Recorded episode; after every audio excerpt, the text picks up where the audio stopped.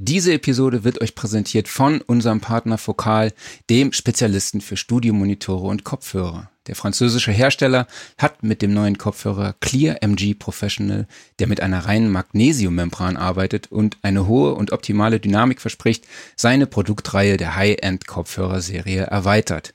Weitere Infos zum neuen Clear MG Professional findet ihr in den Show Notes unter www.soundandrecording.de und hier in dieser Episode im Gear Corner, wo wir den Studio-Kopfhörer später nochmal vorstellen werden. Doch zuerst sprechen wir mit Moritz Gröger über die menschliche Komponente in der Musikproduktion.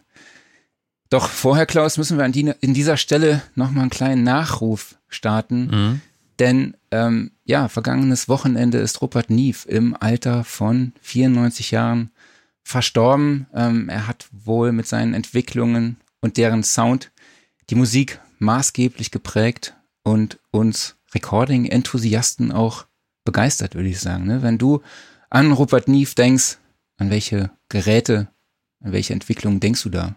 Ich denke gar nicht an spezielle Geräte, sondern einfach an komplette Gerätegenerationen. Also angefangen von riesigen Konsolen über legendäre Vorverstärker und EQs und allgemein verschiedenste Namen, die mit Neve verbunden sind. Also natürlich erstmal die Firma Neve an sich, dann Focusrite.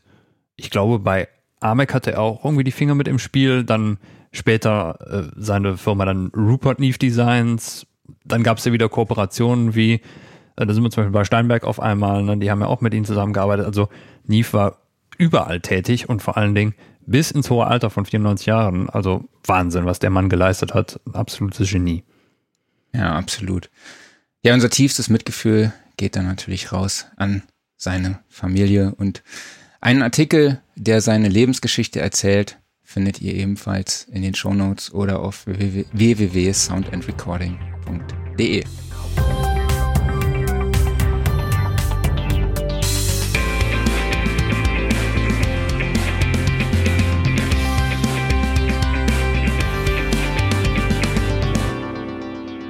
Soundrecording Wochenrückblick Ausgabe 57. Hallo an alle HörerInnen und ZuschauerInnen da draußen. Mein Name ist Marc Bohn und ich spreche wie immer mit meinem Kollegen Klaus Beetz. Klaus, schönen guten Morgen an dich. Ja, guten Morgen, lieber Marc. Und wir sind natürlich nicht alleine wieder, äh, sondern wir haben Moritz Gröger zu Gast. Herzlich willkommen, Moritz. Schön, dass du dabei bist. Ja, schön, dass äh, ich hier sein darf. Vielen Dank, freue mich sehr. Sehr gerne, guten Morgen. Ja, wir wollen, wir wollen mit dir über die Menschlichkeit in der Musikproduktion sprechen und wenn ihr da draußen Fragen an Moritz habt, dann könnt ihr die gerne in die Kommentare posten. Wir werden sie dann im Stream für euch beantworten. Ähm, Moritz, lass uns mal über dich und deinen Werdegang sprechen. Du mhm. bist mhm. äh, Gründer der Herzkammer Studios in Köln Mülheim und ich habe da mal auf der Webseite ein bisschen recherchiert und ein Zitat von dir gefunden. Du hast, da steht, äh, ich fand die, äh, in, ich fand in Kindertagen meinen Zugang zur Musik und die Möglichkeit, sie mittels Technik festzuhalten, die lange gereiften Fähigkeiten und Erfahrungen dazu, äh, das zu tun, wurden zu meiner Art und Weise, mich und andere glücklich zu machen.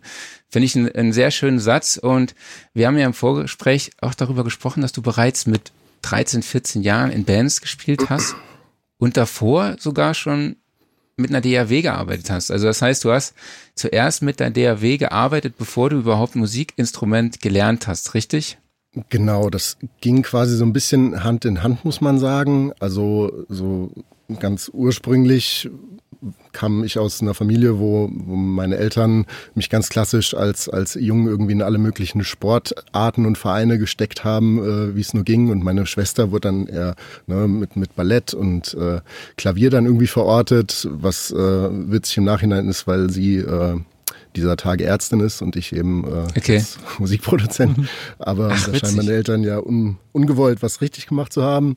Und ähm, ich habe dann irgendwie so ein bisschen einen eigenen äh, Zugang dazu gefunden, weil mein Vater auch ähm, Musiker war früher und ähm, Ja, das fing dann so ein bisschen an, dass ich so auf seiner Gitarre rumgeklimpert habe, aber nicht jetzt wirklich jetzt ambitioniert oder mit dem, mit dem Mhm. Ziel, das jetzt zu lernen.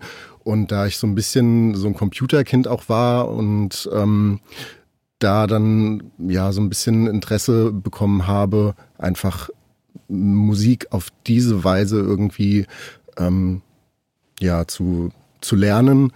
Und dann hat sich tatsächlich so ergeben, dass ich angefangen habe mit Fruity Loops äh, früher noch, dann ja bevor ich wirklich an einem Instrument geschult war, dort irgendwie zu versuchen Musik zu machen und Songs zu schreiben, was rückblickend Mhm. so ein bisschen komisch ist, ne, weil man muss ja überlegen, so ich habe dann irgendwie mit, mit irgendwelchen äh, VSTs dann versucht, Akkorde zu bilden und äh, Drums zu programmieren, ohne überhaupt ähm, ja wirklich musikalisch in irgendeiner Form trainiert gewesen zu sein. Aber ähm, ja, das, das hat mich schon früh begeistert und seitdem war es dann einfach ein konstanter Wegbegleiter, irgendwie so dieses ja, Musik ähm, am, am Rechner produzieren. So, das hat früh angefangen, ja.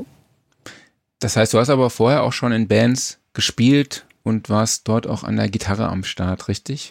Genau, das, das hat dann relativ schnell äh, sich so entwickelt, dass ich immer mehr ähm, Fokus auf, auf das Musikleben an sich dann irgendwie gesetzt habe. Ne? Also ich Mhm. habe dann relativ schnell angefangen, mit, mit 13 dann in meiner ersten Band zu spielen, ähm, was dann auch schnell sehr, ähm, sehr ernst wurde irgendwie, also zumindest aus meiner damaligen Sicht irgendwie. Da, da war dann so wirklich so mein, mein äh, ja, mein, mein Lebensfokus irgendwie drauf, so, ne? Also viel wichtiger als Schule ähm, zu der Zeit. Und ähm, so hat sich das dann eben ergeben, dass ich dann angefangen habe, mehr als Gitarrist in Bands zu spielen, dann auch mal hier ein Projekt zu haben, mal dort und auch als Sänger irgendwie in Bands zu sein. Und dann hat sich das irgendwie so Hand in Hand entwickelt. Ähm, immer mit, mit der Begleitentwicklung, dass ich die Musik, die ich auch selber dann gemacht habe in den Bands, dann auch eben ähm, produziert und aufgenommen habe.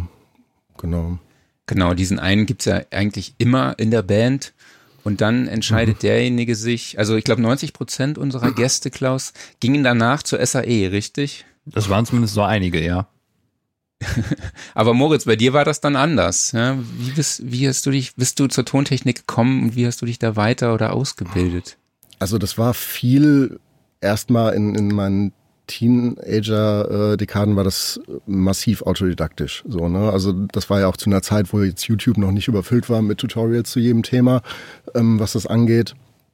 Und ähm, ich eben auch in meinem Dunstkreis so von Bekannten jetzt auch äh, da eher alleine war hinsichtlich der Tatsache, dass ich mich da so sehr mit auseinandergesetzt habe mit, mit DAWs irgendwie und ähm,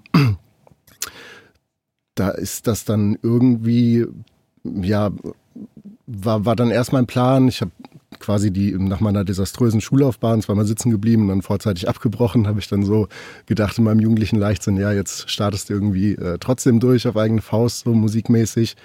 Und ähm, hatte dann ganz lange den, ähm, ja, das Ziel, zur Popakademie zu gehen, so Mhm. und da Musikproduktion halt zu studieren, weil eben dort die einzige Möglichkeit war, an einer Schule, die einen relativ guten Ruf hat, eben auch ohne Abitur ähm, zu studieren. Und das habe ich dann ähm, ja eine lange Zeit versucht. Und als es dann nicht geklappt hat, da kann man ja nur zweimal teilnehmen. Und wenn man zweimal durchgefallen ist, dann war's das. Ähm, habe ich dann erstmal so eine ähm, ja so einen so einen Safety-Plan irgendwie eingeschlagen und habe eine klassische Ausbildung gemacht als Mediengestalter, weil ich darin noch so ja die die äh, die naheliegendste Analogie noch zu, zu dem gesehen habe, was mich auch interessiert. So, ich bin dann in eine Firma gegangen, die sehr, ähm, ja, eine, eine sehr technische Filmproduktionsfirma, wo ich eben auch sehr, sehr äh, im Detail mit den Grundlagen von Audiotechnik dann in ähm, Verbindung gekommen bin. So, ne? Und das war dann nochmal eine Zeit, die, die mich nochmal auf eine, ja, die mir nochmal so ein, so ein gutes technisches Fundament irgendwie gegeben hat. Und ähm, ja, als ich dann damit durch war und auch eine Zeit lang in der Filmbranche dann gearbeitet habe, kam dann irgendwann dann doch wieder die Stimme sehr laut, ähm, ja, mich, mich da nochmal mehr, mehr drauf zu, zu stürzen auf dieses Vorhaben, was ich schon so ganz, ganz lange hatte, ähm, halt eben ein eigenes Tonstudio irgendwie zu gründen. Ja. Das heißt, kannst du noch mal was zu deinen Aufgaben dann halt sagen? Du hast gesagt, du warst dann halt im Filmbereich. Was hast du da genau gemacht? Unterschiedlich. Also das hat sich relativ schnell dann dahingehend entwickelt, dass ich äh, Cutter war hauptsächlich. Mhm. und eben in einer Filmproduktionsfirma war, die dann ähm, nach meiner Ausbildung bin ich in eine Produktionsfirma gewechselt, die äh, Kelvin Film heißt. Und die haben hauptsächlich Doku-Produktion für die öffentlich-rechtlichen gemacht, so ne? Und ähm, das, das war dann eben so dann für, für drei Jahre meine, meine Aufgabe in dieser Firma dann irgendwie ähm, ja viel mit technischer Planung irgendwie dann auch beauftragt zu werden, aber auch eben mit, mit ganz klassischem Schnitt für Filme einfach. Und das mache ich auch tatsächlich auch heute noch freiberuflich. Das ist so ein, so ein, ja, genau so zweites Standbein irgendwie. Das heißt, du konntest ja dann durch diese Ausbildung auch ein bisschen was an tontechnischer Erfahrung mitnehmen und natürlich dann noch dein Netzwerk erweitern in diesem Bereich, richtig? Oder wie würdest du das beschreiben?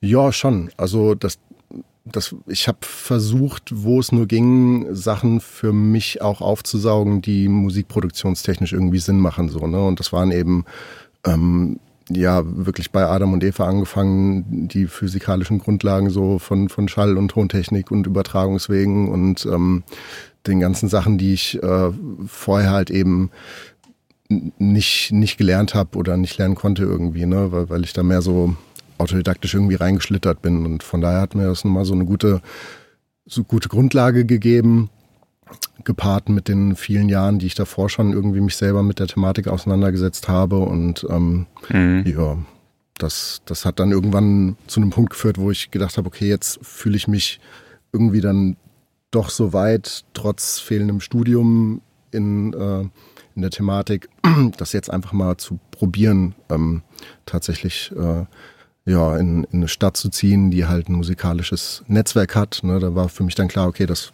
muss jetzt entweder Köln, Berlin oder Hamburg werden. Und mhm. dann wurde es letztendlich Köln und ähm, das wurde, wurde sehr, sehr belohnt, diese Entscheidung. Und da habe ich dann noch tatsächlich nach, nach einem Jahr dann ähm, Räume gefunden und äh, einen guten Freund, ähm, der dann mit mir quasi die Herzkammer gegründet hat. Genau, also ihr seid dann ein äh, Kollektiv praktisch, in dem ihr da zusammenarbeitet, im Tonstudio Herzkammer praktisch, ja? Ja, mittlerweile schon. Also es hat sich immer mehr dahin entwickelt. Also ursprünglich gegründet habe ich das mit, mit äh, Christoph Grimm. Und das war erstmal so dieses Zweiergespann, wo wir gesagt haben, okay, wir stecken da jetzt erstmal so das Geld rein, was wir zur Verfügung haben und ähm, probieren das einfach mal aus. So, ne? Und mhm. mit der Zeit, also die muss ja sagen, da wir wirklich bei Null angefangen hatten und auch keine, keine vorigen Reputationen irgendwie hatten in der Branche, so, ne, war, war wirklich so das erste Jahr und auch noch das zweite massiv davon geprägt, dass wir erstmal produziert haben, was das Zeug hält. So, ne? Also ich habe wirklich versucht, mich in diese Musikszene in Köln reinzustürzen und war auf Sessions und auf Konzerten und habe Leute angesprochen, von denen ich geglaubt habe, ja, wenn, wenn ich dich ins Studio bekomme so und wir mhm. eine Produktion hinkriegen, dann ähm, kann das für beide eine Win-Win-Situation sein so. Und dann halt auch erstmal unter der ja unter der Flagge so okay wenn wenn du was bezahlen kannst bin ich happy aber wenn nicht so mir geht's jetzt erstmal um äh, ja um Erfahrung um Referenzen zu sammeln und um irgendwie einen Ruf aufzubauen so ne? Und, ja klar. ähm, genau Du hast ja mal einen Mix von mir tatsächlich übernommen, äh, mit dem ich irgendwann total überfordert war, tatsächlich. Ich glaube, ich habe mich da mit der Session damals ein bisschen übernommen mhm. und äh, war dann tatsächlich froh, dass du irgendwann ankamst und gesagt hast, ey komm, ich mach weiter. Also ähm, es ist, glaube ich, schon, das muss schon so sieben, acht Jahre oder sowas, sieben Jahre oder acht Jahre so her sein, tatsächlich, glaube ich. Das ist eine ganze Weile her. Das ist schon eine Weile her. Ja. Ja, finde ich witzig, dass wir uns so jetzt dann auch wieder äh, hier im Podcast treffen. Ja, total. Also musste ich auch sehr, sehr schmunzeln, als ich dann irgendwie in der Mail dann so gesagt habe, ja, dann meldet sich unser Chefredakteur, der Marc Bohnson, bei dir und sagt, ach, guck mal an. Kenn ich. Nee, du hast ja dann auch noch das Beste rausgeholt und äh, ja, das war für mich echt so eine Situation, wo ich dann am, Punkt war und gesagt habe, okay, ich muss den Mix jetzt, glaube ich, einfach abgeben, weil äh, ich hatte die ganze Produktion halt durchbegleitet. Ich glaube, das war auch so Band und ich und Sound, das hat vielleicht nicht ganz so so gepasst. Ich glaube, die Band hatte größere Erwartungen. Das war für mich, äh, kann ich an dieser Stelle sagen, ein sehr großes Learning tatsächlich. Mhm. Ne? Und dann halt auch, äh, ja, einfach ein, der richtige Schritt, dann den Mix auch abzugeben. Aber das ist vielleicht ein Thema mal für einen anderen Podcast. Mhm. Ähm, vielleicht wie man ähm, ja, wenn man nicht mehr weiterkommt im Mix. Ob, aber da haben wir auch mit Gregor Schwellenbach schon mal so ein bisschen drüber gesprochen. Ne? Ähm, aber jetzt nochmal kurz, du hast auch eben schon mal erwähnt, dass du, ja, dass das schon mal schon so ein Gedanke war, ein Studio zu besitzen oder zu betreiben. Das heißt, mhm. äh, das war auch schon früh ein Wunsch von dir. Ja, Und ganz früh. Dein Ziel.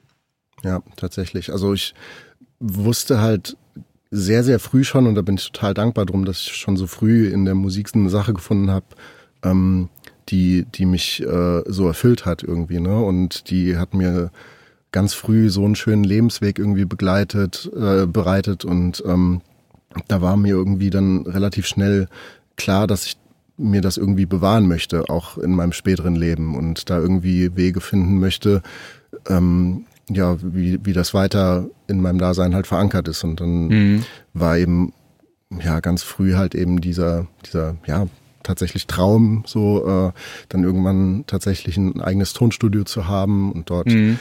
Musik zu produzieren für andere Künstler, Musik selber zu produzieren von mir und ähm, in Band zu spielen und ja, das genau, das war schon sehr früh da. Cool. Kannst du uns vielleicht einen verbalen Rundgang durch dein Studio geben? ja, ich versuch's mal. Also die Herzkammer ist äh, tatsächlich ein sehr schnuckliges Studio, was, was die Größe angeht. Also es sind hier so 100, 115 Quadratmeter irgendwie und wir haben ähm, ja so einen, so, einen, so einen kleinen Aufenthaltsraum irgendwie mit einer Küchenzeile und einem kleinen Lagerraum. Dann haben wir eben hier die Regie und ähm, hier zur, zur Rechten, wo ich ihn zeige, ähm, ist äh, der Aufnahmeraum. Da ist nochmal ein, ein kleinerer Aufnahmeraum dran verankert, so dass man nochmal ein bisschen äh, Separationsmöglichkeiten hat. Und ähm, ja, ansonsten ist es das an Räumlichkeiten auch schon.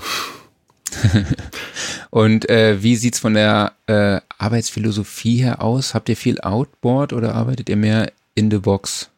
Tatsächlich mehr in the box. Ähm, das war anfänglich halt auch ein bisschen ähm, die, die Intention, weil ähm, einfach auch aus, aus Geldgründen so anfänglich so, dass man gesagt hat, okay, man, man äh, legt da mehr einen Fokus drauf, ähm, ja, das, das alles ein bisschen mehr, mehr auf In the Box zu beschränken. Und wir haben quasi schon auch Wert darauf gelegt, auch gute Outboard-Sachen zu haben und wir haben von, von allem irgendwie auch so ein paar Schätze so, auch Mic-technisch und Preamp-technisch irgendwie, aber jetzt nicht in, in Überfülle, so sage ich mal. Mhm. So, ne? Also wir kriegen schon auch unsere, unsere äh, schönen High-Class Vocal Chains irgendwie hin mit einem äh, guten Gefäll-Mic über so ein Neve 1073, den wir hier auch haben, so und ähm, das, das ist auch schon möglich, aber ähm, es ist jetzt kein, ähm, ja, kein Mavic oder so, ne? Also wo man wirklich alles in Über, Überfülle äh, hat und ähm, Genau. Das ist auch tatsächlich eine, eine Sache, die wir auch immer als Möglichkeit sehen, wenn unsere Räume, Räumlichkeiten mal nicht passend sind oder zu klein oder so für manche Recording-Situationen, dann passiert das oft, dass wir auch größere Aufnahmeräume dann anmieten in anderen Studios. So, ne? Mhm. Das ist ähm, genau. Okay, und du arbeitest äh, mit Cubase und Windows. Richtig? Ich arbeite mit Cubase und Windows, genau. Ja. Wunderbar. Da freut sich der Kollege wieder. Da freut sich der Kollege eindeutig. Ja, das hat so ein bisschen ergeben. Also wie gesagt, ich habe ja mit, mit Fruity Loops irgendwie angefangen und da kam ich dann relativ schnell an meine, äh, an meine Grenzen, als ich ähm, angefangen habe, dann auch wirklich äh, Aufnahmen zu machen und Recordings irgendwie, ähm, wo, worin Fruity äh, vor allen Dingen damals wirklich katastrophal war. So, und ähm, mhm. dann war dann relativ schnell klar, okay, ich muss jetzt irgendwie mal ausweichen und dann ähm, wurde das dann äh, sehr früh Cubase. Also ich habe auch zeitweise durch meine Ausbildung mit Pro Tools irgendwie gearbeitet und habe mich auch mal an Reaper versucht. Aber ähm, irgendwie bin ich, bin ich da immer hängen geblieben so und ich bin auch nach wie vor da sehr zufrieden mit. Cool. Ähm, ja, lass uns mal zu deinen Tätigkeiten kommen. Also wenn man dich jetzt in dem Bild sieht, also mhm. alle HörerInnen da draußen, äh, man sieht im Hintergrund auf jeden Fall eine Akustikgitarre, dann äh, zwei E-Gitarren, ein E-Bass und ein Piano. Man mhm. könnte vermuten, dass bei dir Producing und das Musikalische etwas im Vordergrund steht. Ist das richtig? Ja, tatsächlich. Also das ist auch ein, ein Teil, der mir schon immer am meisten Freude bereitet hat an dieser Arbeit, so wirklich der, der musikalische Aspekt und das Arbeiten mit den Künstlern und mit den Songs und da selber halt auch irgendwie einen Impact und einen Einfluss drauf zu haben. Und das hat sich auch relativ früh dann auch gerade mit, mit der Gründung der Herzkammer und den Produktionen, die dann so reinkamen, so entwickelt, dass, dass, dass ich irgendwie das Glück hatte, an, an Künstler und Produktion zu kommen, die mir da sehr viel Spielraum gegeben hatten. Ne? Also ich mhm. habe ganze Alben produziert auf einer Grundlage von von einem Künstler, der für die Songs nicht mehr hatte als äh, so ein Four-Chord-Arrangement äh, auf dem MIDI-Keyboard und äh, da so ein bisschen Gesangsmelodie drüber. So und dann war halt quasi eine Riesenspielwiese für mich als Produzenten, dann zu überlegen, alles klar, wo, klar. was, was will der Song, wo kann ich den jetzt genremäßig hinpacken, äh, von der, von der Instrumentalisierung, ähm, Mache ich das jetzt komplett in the box? Buche ich da Studiomusiker dazu? Wie arrangiere ich den noch interessanter? Und das sind tatsächlich so die Sachen, die, ähm, ja, die mir auch am meisten Spaß machen, weil ich darin dann auch halt in, in ja, der breitesten Masse an meiner Kompetenzen irgendwie auch gefordert bin, so irgendwie. Ne? Und ähm, ja. das wird bislang auch immer sehr, sehr dankend und erfolgreich irgendwie angenommen. Und ja, da, genau, das genieße ich sehr. Das heißt, du be begleitest die Produktion dann halt vom Producing äh, übers Recording bis hin zum Mixing. Das heißt, du bist quasi. Genau, also tatsächlich auch schon meistens einen Schritt früher beim Songwriting so, ne? Ähm, mhm. Dass das halt einfach auch äh, mir super wichtig ist, erstmal den, den Song auf eine, ähm, in eine Form zu kriegen, wo man sagt, alles klar, jetzt hat jeder eine Verständnisgrundlage davon, wo die Reise hingehen soll und mhm. da, da passt jetzt einfach das Arrangement, wir haben ein konkretes Ziel, eine Vision so, ne? Und ähm, der können wir jetzt nachgehen und dafür habe ich eben die, die Mittel und äh, die Umsetzungsmöglichkeiten als Musikproduzent hier im Studio, das, das jetzt irgendwie zu, zu machen, bis hin zum fertigen Mix dann letztendlich, ja. Okay. Und äh, wie sieht's mit dem Mastering aus? Mastering gebe ich ähm, ab und ähm, empfehle das auch natürlich immer allen, allen Kunden, das, das so zu tun. In ganz wenigen Fällen ist es dann halt auch auf ja, eine, Budgetfrage, wo dann manchmal dann auch Kunden sagen, so, ey, das ist, äh, das ist jetzt ein Posten, den ich lieber einsparen will, auch wenn ich davon eigentlich immer abrate, dann mache ich das auch schon mal in ganz seltenen Fällen, wenn auch ungern, dann irgendwie selber. Das geht auch so, aber ähm, immer dann, wenn es möglich ist, arbeite ich mit ähm, Mix äh, Mastering Ingenieuren zusammen und ähm, zum Beispiel jetzt hier in, in Köln mit einem äh, Mastering Engineer, mit dem ich jetzt schon lange und gern zusammenarbeite. Das ist der Alex Kloss aus den Mavic Studios. Mit dem bin ich sehr, sehr happy und äh, er war auch jemand, der, der mich so ein bisschen nochmal auch mixtechnisch ein bisschen erzogen hat irgendwie. Okay. Ne? ja, was, was dann ja auch total gut ist, ne? wenn, wenn dann so, so ein Mastering-Ingenieur dann nochmal irgendwie auch draufschaut und sagt so, ey, so wie du dir das angewöhnt hast, weil dadurch, dass ich halt ähm, in meiner Anfangszeit die ersten zehn Jahre immer meine Mix auch selber gemastert habe, so, ne, mhm. habe ich mir natürlich auch Sachen angewöhnt, mixtechnisch, ähm, die vielleicht jetzt nicht ganz optimal sind, ähm, um den bestmöglichen Spielraum für einen Mastering-Ingenieur noch äh, zu lassen. So, ne? Und äh, okay. da war dann erstmal so ein bisschen, okay, mach mal ein bisschen weniger so äh, ähm, äh, Gruppenbearbeitung, Multibandkompression und so, lass mir da ein bisschen mehr Spielraum irgendwie und mhm. ähm, genau. Cool. Und du hast zwei Kinosessel in, deinem, in deiner Regie stehen, richtig? Oder? Drei. Äh, den, den, Drei den dritten sieht man leider nicht. Ja, genau. Ja, das war damals so tatsächlich so äh, eine der ersten ähm, sinnvollen Anschaffungen. Man muss sagen, wir haben angefangen mit der Herzkammer ähm, in wirklich sehr kleinen Räumen. Wir sind erst 2019 jetzt umgezogen hier in äh, den ganzen Schnack. Und ähm, da war einfach echt nicht viel Platz und dann waren halt äh, Kinosessel dann auch so, so Sachen, die, äh, die Sinn gemacht haben, genau. Ich kann schon vorwegnehmen, Klaus, äh, Sie erinnern mich ein bisschen an den äh, MG Professional, über den wir gleich noch sprechen. Absolut, ja. okay, aber dann würde ich sagen, kommen wir mal, steigen wir mal ins Thema ein. Also die Menschlichkeit in der Musikproduktion. Mhm. Erstmal, Klaus, vielleicht auch an dich die Frage, wie definierst du Menschlichkeit in der Musik und was sind für dich die wichtigsten Faktoren, die diese Menschlichkeit aus der Musik heraus transportieren? Was würdest du da sagen? Das ist eine ganz, ganz schwierige Frage, vor allen Dingen, weil ich momentan ja verstärkt elektronische Musik höre, wo eigentlich so mhm. dieses perfekt quantisierte genau. eher im Vordergrund steht ähm, und ja. da vielleicht die Menschlichkeit oder ein bisschen zurückgedrängt wird, aber ähm, Menschlichkeit hat, glaube ich, bei mir eher immer eine Sache von, von einem gewissen Feeling dran. Und Feeling muss nicht unbedingt sogar bedeuten, dass da jemand selber das Instrument eingespielt hat, sondern es muss einfach eine gewisse Emotion da drin sein.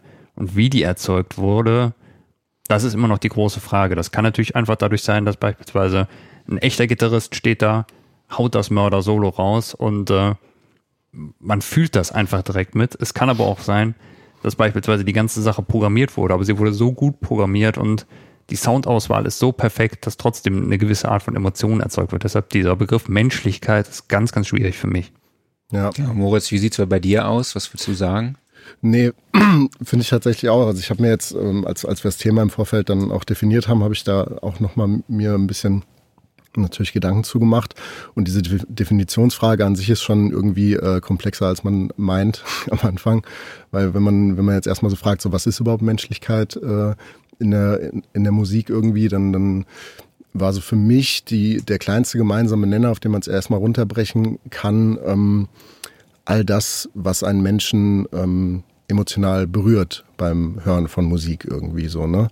Und ähm, weil, weil ich ja auch glaube, dass das so die eine der wichtigsten Grundintentionen von Kunst im Generellen auch ist. So, ne? Das können wir Menschen einfach richtig gut, andere Menschen berühren mit, mit solchen Sachen wie, wie Kunst, Musik irgendwie. Ne? Und ähm, da dann eben weiter zu gehen in der Überlegung, was bedeutet das jetzt musikproduktionstechnisch, ähm, lässt sich vielleicht anhand von einem, ja, von einem plakativen Beispiel mal ganz gut ähm, ganz gut nahebringen, wenn, wenn ich hier zum Beispiel an eine Situation denke im Studio. Ich habe einen Sänger im Aufnahmeraum und dann kommt dieser eine besondere Take irgendwie, wo man direkt mhm. weiß, so pff, krass, Gänsehaut, vielleicht Tränen in den Augen irgendwie, ne? Und, und jeder spürt's, der, der dabei ist.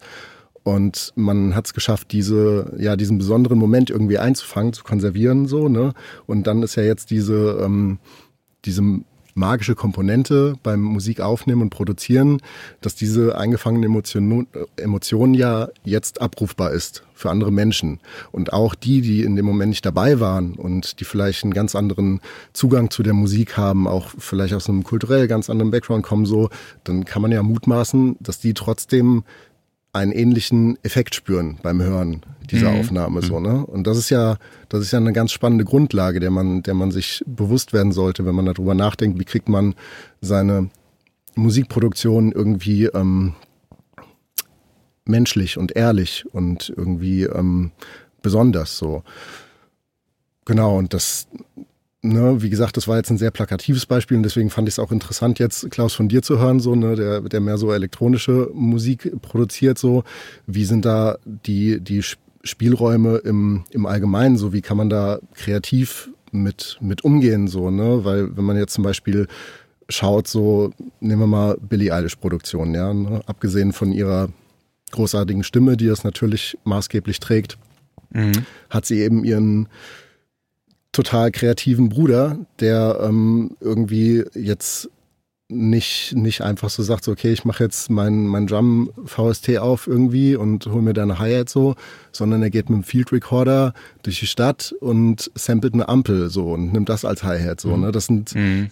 Das ist nur ein kleines Beispiel so, ne? Aber ähm, im Endeffekt hörst du das auch nicht, ne? Also keiner, keiner hört sich den Song an und denkt so, ah, das ist aber eine ganz äh, ausgefuchste, besondere Hi-Hat, die mir direkt ins Ohr fällt und da mutmaße ich, dass die auf eine bestimmte Art und Weise dann auch alternativ irgendwie aufgenommen wurde. Aber das ist so ein bisschen, ne, ich vergleiche das vielleicht damit so, man, man, also beim, beim Kochen, man äh, schmeckt quasi, äh, wenn es mit Liebe gekocht ist, so, ne, sagt man ja. Und so würde ich das auch bei der Musik sehen, so, ne? Du spürst mhm. einfach, wenn da, wenn da kreative Energie drin steckt, wenn da Liebe drin steckt und ähm, das kann, das kann tatsächlich erstmal alles sein, wo du als äh, Musiker oder Produzent denkst, okay, da, da gehe ich jetzt die extra Meile und überleg mir wirklich was und sei, bin kreativ irgendwie so, ne? Und das kann natürlich auch ein, äh, ein besonderes Sounddesign von, von einem Synthesizer sein, so, ne? Oder mhm. so, irgendwie alles so, ne? Ähm, auch Recording-Techniken, ne? Also da ist erstmal das Spielfeld ja dankenderweise riesig. Ja. ja. Absolut. Ähm, glaubst du, dass es Komponenten in der Musik gibt, die diese Menschlichkeit eher übertragen als andere? Also ich meine jetzt entweder äh, ein Instrument oder halt auch Gesang. Ja, also ich würde von, von Tendenzen sprechen. Also mhm. natürlich mhm. hat jeder Mensch den direktesten Zugang zu einer menschlichen Stimme irgendwie auch so. Ne? Mhm. Und ähm, das ist ja auch immer das, gerade in der Popmusik so, ne, was, was jeder ähm, auch abseits von, von musikalischen Training oder so, wo er direkt einen Zugang zu findet, so, ne? Und einfach so diese Emotionen so, so klar und greifbar ist. Und ähm, das würde ich dann tendenziell so in der Leiter so ein bisschen weiter abwärts gehen, so von, von Instrumenten, die, die halt einfach, äh, wo der Übertragungsweg sehr, sehr kurz ist, so, ne, von der Emotion oder von der Idee bis hin zu dem Klang, den du erzeugst. Das ist natürlich mit der Stimme die direkteste Form, die uns möglich ist. Mhm. Das geht dann weiter zu akustischen Instrumenten, wo unsere Finger das machen irgendwie und unser Körper. Und ähm, ja, so, so, so würde ich sagen, geht das immer ein bisschen, bisschen weiter weg, tendenziell von, von der Direktheit äh, der, mhm. der Übertragungsmöglichkeit von Emotionen. So, ne? Wobei ich jetzt nicht ausgrauen würde, dass das nicht auch möglich ist mit einem mit einem Synthesizer so, ne? Ähm, ja.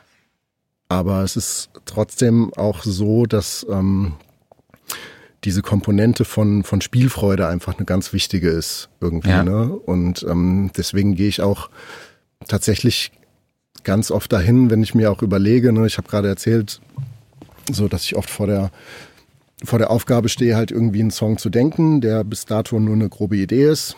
Und ähm, natürlich wäre es für mich unkomplizierter zu sagen, ich mache den komplett in der Box irgendwie. Gerade in einer Zeit, wo niemand mehr den Unterschied hört, ob das jetzt äh, Superior Drummer ist oder ob da ein Schlagzeuger das wirklich aufgenommen hat, wenn man es nicht weiß. Ja. So, ne?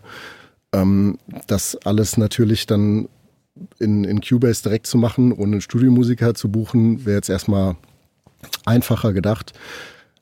Aber auch da bin ich, bin ich ein totaler Freund davon, auch wenn es jetzt nicht unbedingt äh, eine Notwendigkeit erschließt, so auch wenn es wirklich ein ganz stumpfer Viertelbeat ist irgendwie, ne? Ähm, mhm. und, und der Sound von, von den Drums auch eigentlich mehr was Elektronisches haben sollte, so, ne? Dass ich aber trotzdem ähm, lieber sage, okay, ich buche einen Studio-Drummer irgendwie, lass ihn das einspielen und kann noch mal ganz anders mit dem Song arbeiten irgendwie, habe noch mal einen anderen Ein äh, Input von einem anderen Menschen, einem anderen Musiker so, der es vielleicht noch mal ganz mhm. anders fühlt wie ich, ne?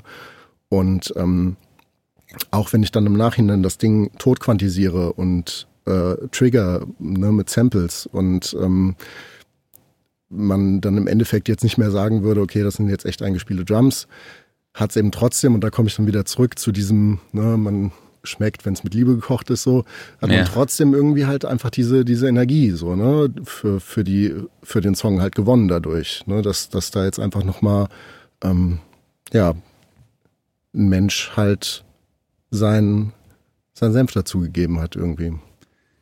Genau, ja, wenn wir mal zu den Vocals nochmal zurückkommen. Für mhm. mich ist halt wirklich so, Adele, sage ich jetzt einfach mal, äh, Hello, so ein Song, ne, die Stimme, die geht einfach mhm, direkt krass. ins Ohr, ne, so, da wird schon so eine sehr krasse Hörerbindung erzeugt. Wahrscheinlich auch äh, wird das nah äh, aufgenommen, sage ich jetzt mal, dieser erste Part vielleicht am Mikrofon. Ähm, und natürlich entsteht die Emotion durch, äh, durch ihre Klangfarbe, durch ihre Stimme, durch die Emotion, die sie persönlich gerade in dem Moment hat und dann halt auch überträgt. Natürlich ist auch der Text ein Faktor, aber äh, wie würdest du jetzt, sage ich jetzt mal, diese diese Emotion, die durch die durch ihre Seele und durch ihre Stimme entsteht, dann tontechnisch nochmal unterstützen und nochmal hervorheben? Ich glaube ich, also mein, mein Fokus wäre wär eher ein anderer, als, als es jetzt, ähm, als mir tontechnisch jetzt äh, einen großen Kopf drum zu machen. Also klar, wichtig irgendwie eine, eine gute Mikrofonauswahl irgendwie, ne? Und, mhm. ähm, und natürlich ein guter Raum und so, all diese Sachen, die Grundvoraussetzungen sein müssen, um, um diese Stimme so einzufangen, ähm, wie sie am besten klingt. Aber was gerade bei Gesangsperformances ja auch viel wichtiger ist, ist ja ähm, die empathische Arbeit mit dem Künstler irgendwie. Ne? Und du kriegst mhm. solche, solche, äh, solche Takes und solche Performances, ähm, kriegst du einfach am besten aus einem Menschen heraus und dann entsprechend auch eben recorded, wenn, ähm, ja, wenn dieser Mensch sich einfach gerade wohl und frei fühlt in dem, was er tut. Mhm. So, ne? Und ähm, das, äh, das ist mir tatsächlich immer, immer super wichtig, dass die empathische Komponente mit den, mit den äh, Künstlern hier im Studio irgendwie passt. Und gerade bei Sängern, man muss sich ja immer nochmal ähm, vors Auge rufen, dass es ja eine zutiefst intime Zusammenarbeit ist, die da passiert irgendwie. Ne? Ja. Also klar gibt es so abgebrühte Studiomusiker, die kommen rein und rocken das irgendwie ab so und da muss man auch nicht das, das jetzt äh, unnötigerweise jetzt sensibilisieren. Aber in den meisten Fällen ist es ja so, dass, dass Leute, die, die da ähm, ja, aus ihrem Herzen dann irgendwie singen und dann sich irgendwie dann auch nackt machen, oft in einem ungewohnten Umfeld, von einem Menschen, den sie nicht kennen, so, ne? Ähm, ist das äh, ein super wichtiger Faktor, dass da einfach eine, eine zwischenmenschliche Basis kreiert wird, in der das überhaupt erst aus, aus dem Sänger oder der Sängerin halt rauskommen kann in dem Moment so, ne? Ich würde gerne noch mal ganz kurz einen Schritt zurückgehen und euch beide fragen, ähm, wie wichtig würdet ihr die musikalische oder den musikalischen Background des Zuhörers einschätzen? Und zwar insofern, also wir haben ja jetzt beispielsweise alle drei in Bands gespielt. Ähm, wir alle wissen ungefähr sicherlich, äh, wie es sich anfühlt, mal an der Gitarre gezupft zu haben, mal auf ein Schlagzeug draufgehauen zu haben. Und bei mir ist es dann zumindest so, wenn ich jetzt zum Beispiel ähm, einen Rocksong höre, dann kann ich ungefähr einordnen, also wie es sich zum Beispiel in meinem Fall jetzt für den Schlagzeuger angefühlt haben muss, diese Stelle zu spielen. Einfach so von dieser mhm. körperlichen Energie her. Was für mich auch noch ein bisschen mehr Menschlichkeit transportiert. Aber Leute, die jetzt beispielsweise in dieser Richtung überhaupt nicht beheimatet sind, ob sie das ähnlich fühlen können oder ob das für die deutlich abstrakter ist. Ja, das ist eine, eine sehr gute Frage. Ne? Die stand auch auf meinem Zettel. Ähm, ich würde jetzt mal behaupten, ähm, ich als audiophiler Mensch, ne, wenn ich jetzt das Genre Pop-Punk verfolge, die Entwicklung, ja, das ist jetzt mega krass, das wird jetzt auch immer irgendwie Trap-lastiger und was weiß ich nicht alles, aber ich höre halt einfach, boah, die Snare, die ist einfach ultra tief gestimmt, ne, die macht so richtig, die knallt halt so richtig, ne, und die ist so richtig fett, ja, und das fällt mir halt schon auf und das finde ich dann halt in dem Moment auch cool, aber absolut richtig frage ich mich auch, ob das der normale Konsument, sage ich jetzt einfach mal, mal auch hört. Was glaubst du, Moritz? Ähm, also ich, ich würde sagen, es ist äh, ein anderes Hören schon ein bisschen. Ne? Und ähm, gerade ich habe oft die Erfahrung gemacht, als jemand, der sich auch im Freundeskreis so ein bisschen in der Blase befindet, weil ich mhm. nur von Musikern oder Musikproduzenten auch umgeben bin. Und wenn man da zusammen Musik hört oder sich über Musik austauscht, dann hat das immer auch eine sehr fachliche Komponente so, ne? Und dann äh, und hört man einen Song und tauscht sich sofort über die Produktion aus irgendwie und geht da in die Tiefe und ins Detail und dann eben auch solche Beispiele wie, ah, die Snare finde ich jetzt irgendwie nice, so, ne, bla bla mhm. bla, was für eine könnte das sein, wie wird die aufgenommen sein. Aber ähm, ich versuche mir das trotzdem auch immer noch zu bewahren, so gut es geht, Musik auch einfach zu genießen, ohne die jetzt ähm, mit dem Wissen, das ich habe, die jetzt irgendwie aufzudröseln. Mhm. Und ich mache immer wieder auch die Erfahrung, wenn ich eigene Produktionen habe, dann dauert das eine ganze Weile, bis ich den Song dann auch, den, den fertigen Master, also das fertige Master dann auch irgendwie ähm, als ein Brei hören kann und nicht mehr als einzelne Spuren und, äh, und äh, vor meinem Auge die, die Timeline irgendwie in der DAW sehe. Naja.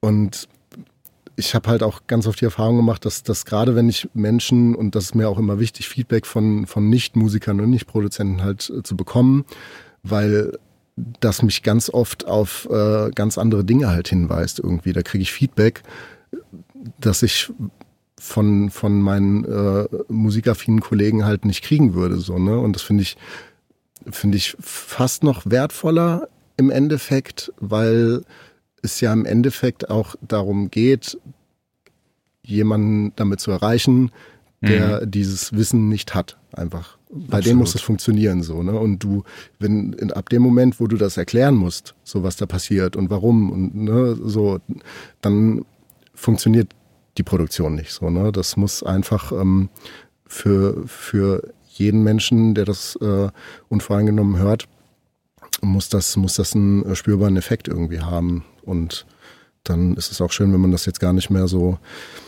ja, unnötig viel dann bewertet. So, ne? Dann ist es schon auch gut, dann irgendwie zu sagen, ach, das, das gefällt mir.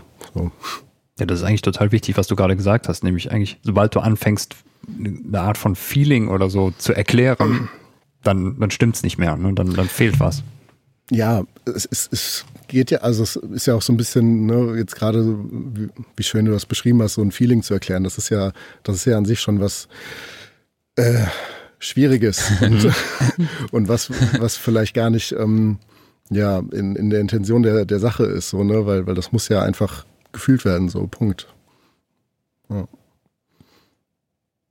Eigentlich ist das, das auch wieder die, die Sache, wo halt die große Komplexität drin steckt, denn ähm, das Feeling wiederum muss zur Situation in der Musik passen. Ne? Und da ist dann eigentlich wieder, also beispielsweise, wenn, wenn du gerade einen Song hast, da muss jetzt irgendwie, sagen wir mal, eine, da wird eine knallharte Sechzehntel auf der E-Gitarre durchgeschreddert.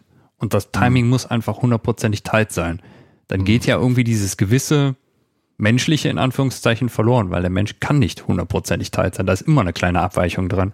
Und da ist dann wieder die Frage, wie viel darf es denn sein? Ne? Also voll.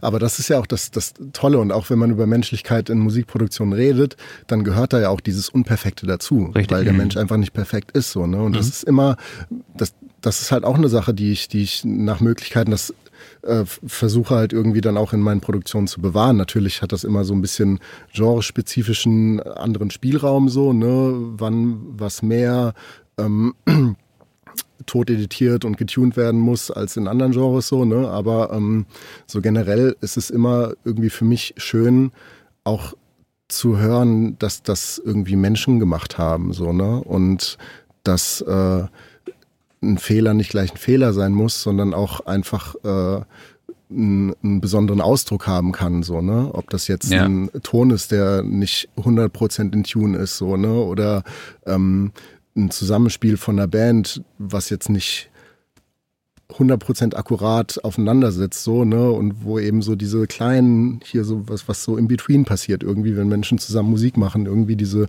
schönen, unperfekten Sachen, ähm, das äh, genieße ich total beim Musikkonsumieren und auch beim Produzieren eben so.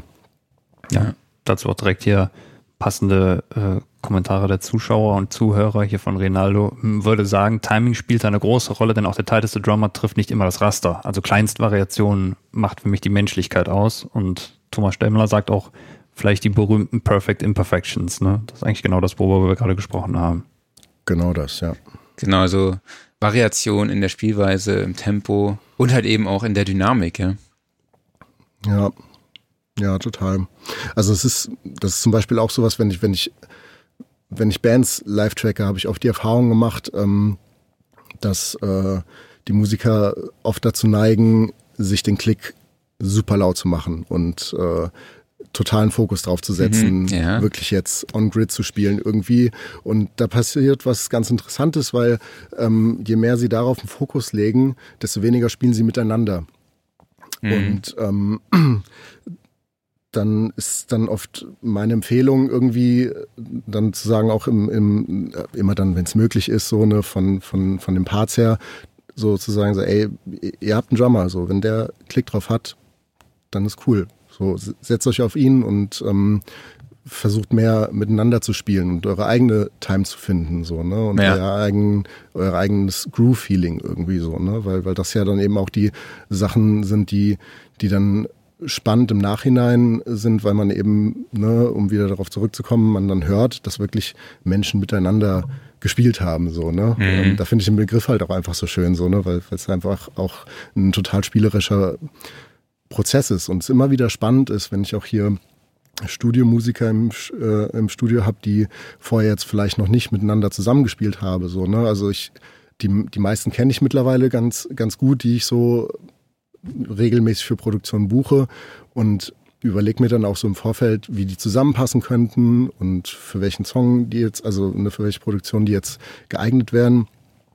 Und das ist jedes Mal total spannend, was da für eine, ähm, was da für eine Eigendynamik entsteht, wenn, wenn äh, die, diese Musiker miteinander dann halt einfach äh, Musik machen so, ne? Und teilweise mhm. sich gegenseitig so inspirieren ähm, vom, vom Spiel her und vom Feel irgendwie so, ne, wie man es vielleicht vorher noch, noch gar nicht so ähm, ja gekannt hat, so von, von dem Musiker an sich, so, ne, dass ich dann auch oft total überrascht bin von der Art und Weise, wie er gerade den Song denkt oder wie er ihn spielt, so einfach nur, weil er gerade einen anderen Input von, von einem anderen Mitmusiker bekommt, so. Ja, klar. Ähm, mal noch eine andere Frage. Arbeitest du denn mit Pitch oder Time Correction Tools und eine Anschlussfrage wäre, inwieweit leidet die Menschlichkeit beim Einsatz solcher Tools? Ähm, ja, ich arbeite schon damit. Eigentlich fast immer dann, wenn es, also ne, klar, auch hier wieder ist es ein bisschen Genre abhängig, wie weiter der Spielraum ist, so sowas dann eben auch natürlich zu lassen oder ist halt da eben mehr, mehr zu quantisieren, mehr zu tun. Ähm, mhm. Und jetzt habe ich kurz einen Faden verloren, sorry. Ähm, Pitch mhm. Correction, Time Correction. Ja, ja, ja genau. Nee, aber also gerade in der gerade in, in der Popmusik ist es einfach wichtig, dass, dass sowas wie die Vocals halt einfach in Tune sind so, ne? Und mhm. gerade wenn man da an Produktionen denkt, wo ich hier ein Refrain habe mit, was weiß ich, 20 Vocalspuren, mit einem Chor noch im Background, mit Dubbings und mit Harmonien irgendwie so, ne? Wenn das nicht alles aufeinander sitzt, dann funktioniert's halt nicht richtig, wenn es nicht im Tune ist irgendwie so, ne? Und ja. deswegen arbeite ich schon auch mit, oft halt auch einfach um den Recording-Prozess irgendwie ähm, besser zu gestalten, wenn es denn nötig ist. So, ne? Dass man sagt so, ey, der Take war zwar jetzt an der Stelle nicht 100% im Tune, so bei dem Wort oder da ähm, warst du nicht in Time, dafür war das Feeling von dem Take halt großartig so, ne? Und dass ich dann im Nachhinein da lieber mal ein, zwei Worte noch tune und vielleicht äh, Time stretche so, ist dann für mich nichts Schlimmes so, ne? Weil wichtiger ist, einen Take einzufangen, der ja, der, der ein gutes Feeling halt einfach hat, so, ne? Deswegen mhm. bin ich da relativ schmerzfrei, was das angeht. Okay. Äh, Klaus, hast du das Gefühl, dass die HörerInnen sich da schon an diese Perfektion gewöhnt haben? Dass es halt auch so sein muss, dass sie das wahrnehmen, wenn da vielleicht eine Dynamik drin ist oder eine Varianz im, äh, im Tuning?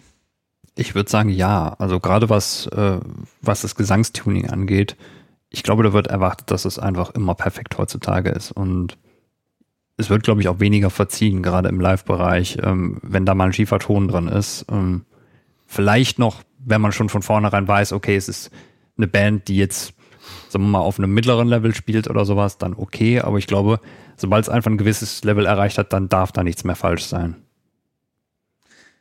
Ist, Moritz, ist das auch was, was du dann beim Bearbeiten beachtest? Oder ziehst du einfach alles dann komplett perfekt? Weißt du ungefähr, was ich meine? Oder sagst du, ach, vielleicht reichen auch 98 Prozent Perfektion?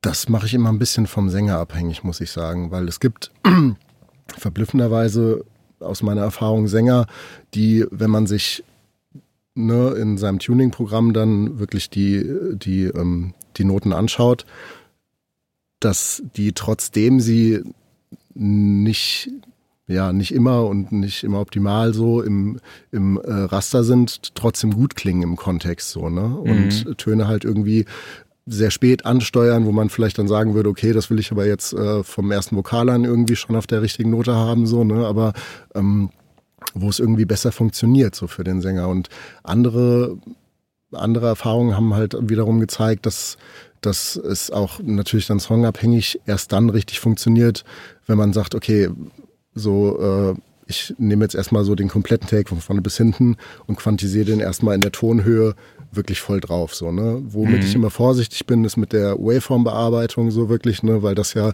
dann diesen Effekt hat von, von ähm, wo man dann wirklich das Tuning auch, auch hört irgendwie. Ne? Damit äh, bin ich dann tatsächlich, äh, ja, da gehe ich echt nur ran, wenn ich, wenn ich merke, okay, der Ton an sich der schwankt jetzt zu viel. So auf eine Art und Weise, dass es, äh, ja, dass es nicht angenehm ist zum Zuhören. Und da hat man ja eigentlich ein ganz gutes intuitives Gefühl für, ne? wenn, wenn, bei mir ist zum Beispiel immer, wenn, wenn ich dann so die Augen zukneifen muss oder, oder da jetzt irgendwie zu viel Fokus drauf lege auf diese Imperfection irgendwie, die da gerade gesanglich passiert, dann ist das eigentlich für mich dann immer ein relativ schneller Indikator dafür, dass ich da einfach, ähm, ja, noch ein bisschen mehr ins Tuning gehen muss. Okay. Jetzt haben wir ja auch schon darüber gesprochen, wie wichtig die Kommunikation und die Bindung zwischen Künstlerin und Produzentin ist. Ähm, hast du da gewisse Tick, äh, Tricks und Tipps oder kannst du uns eine Vorgehensweise vielleicht dokumentieren, wie du da rangehst, um eine gewisse Emotion aus äh, Sängerin äh, herauszukitzeln? Hm. Also erstmal ist es mir super wichtig, schon in einem Vorgespräch, bevor eine Produktion überhaupt zustande kommt, ein beidseitiges Gefühl dafür zu kriegen, wo man sagt, okay, wir kommen klar und wir verstehen uns auf einer menschlichen Ebene. So, ne? Mhm. Und das ist mir immer super wichtig und hat auch dazu geführt, dass ich bis jetzt ausschließlich Produktionen hatte, die sehr harmonisch und auf einer menschlichen Ebene irgendwie gut funktioniert haben. Mhm. Und alle angedachten Produktionen, die nicht zustande gekommen sind nach einem Vorgespräch oder nach einer gewissen Planungszeit, waren dann auch wirklich so, wo man dann von beiden Seiten aus gedacht hat, so, okay, das passt jetzt einfach nicht so, ne? Und das kann ja die ja. verschiedensten Gründe haben. Aber das ist erstmal eine Grundvoraussetzung. Also ich würde sowas nicht, nicht annehmen, wenn ich nicht das Gefühl hätte, ähm, dass ähm, das passt irgendwie menschlich so, ne? Weil, weil mhm. ich glaube, sonst, ähm, sonst hat es einfach nicht die Möglichkeit, da das volle Potenzial rauszuschöpfen. Und dann ist es eben von Mensch zu Mensch ganz unterschiedlich irgendwie. Ne? Ähm, ich versuche versuch wirklich sehr, sehr, sehr empathisch zu verstehen, was der Künstler oder die Künstlerin braucht, um sich wohl und frei in meiner Gegenwart und in meinem Studio zu fühlen irgendwie. Ne? Und ähm, ob das jetzt für den, für den einen ein etwas rougherer Umgang ist, um ein bisschen so die Aufregung wegzukriegen und äh, da, da etwas ja oberflächlicher auch für, zu, zu sein im Umgang, kann auch manchmal funktionieren. Ganz oft ist es aber meistens so, dass, dass es eine sehr einfühlsame und sensible Form des Umgangs braucht, so aus meiner Erfahrung. Also gerade bei, bei Gesangsperformances. Ähm, Und gerade wenn, wenn das dann Künstler sind, die die Songs selber geschrieben haben und damit was transportieren und aussagen wollen, ähm, ist das auch schon ja vorgekommen, dass man eine Recording Session abgebrochen hat an einem Punkt, wo ich wo ich dann gespürt habe, okay, jetzt geht's aus irgendeinem Grund gerade gerade nicht weiter und ich merke, dass dass sich derjenige im Aufnahmeraum gerade einfach sehr unwohl fühlt und nicht das ausdrücken kann, was er gerne ausdrücken möchte musikalisch. Mhm. Und dann ist auch erstmal ja wichtig, dann dann zu sagen so, ey, komm raus, Break, lass mal einen Tee trinken und mal quatschen, so was, was beschäftigt dich gerade, wo, wo ist die Blockade, ähm, was kann ich vielleicht tun, um äh, ja, um, um, um dich ein bisschen zu entspannen, was das angeht. Und äh, wenn das bedeutet, dass heute einfach nicht der Tag ist und wir morgen weitermachen, so, ne, ähm, dann ist das vielleicht auch eine, eine Lösung. Aber ähm, ja, da einfach konstanten Gespür für zu bewahren, wie, wie der Künstler oder die Künstlerin sich, sich gerade fühlt, ähm, ist einfach echt sehr, sehr wichtig für, für, die, für die Musik, die da eingefangen werden will. Ne? Würdest du sagen, da gibt es auch so gewisse No-Gos in der Kommunikation, also Dinge, die man dem, ähm, dem Künstler überhaupt nicht sagen darf? So der Take war richtig scheiße. Das vielleicht. Das ist auch manchmal gut, einfach um so einen ja, Icebreaker im Moment zu haben. So, ne? okay.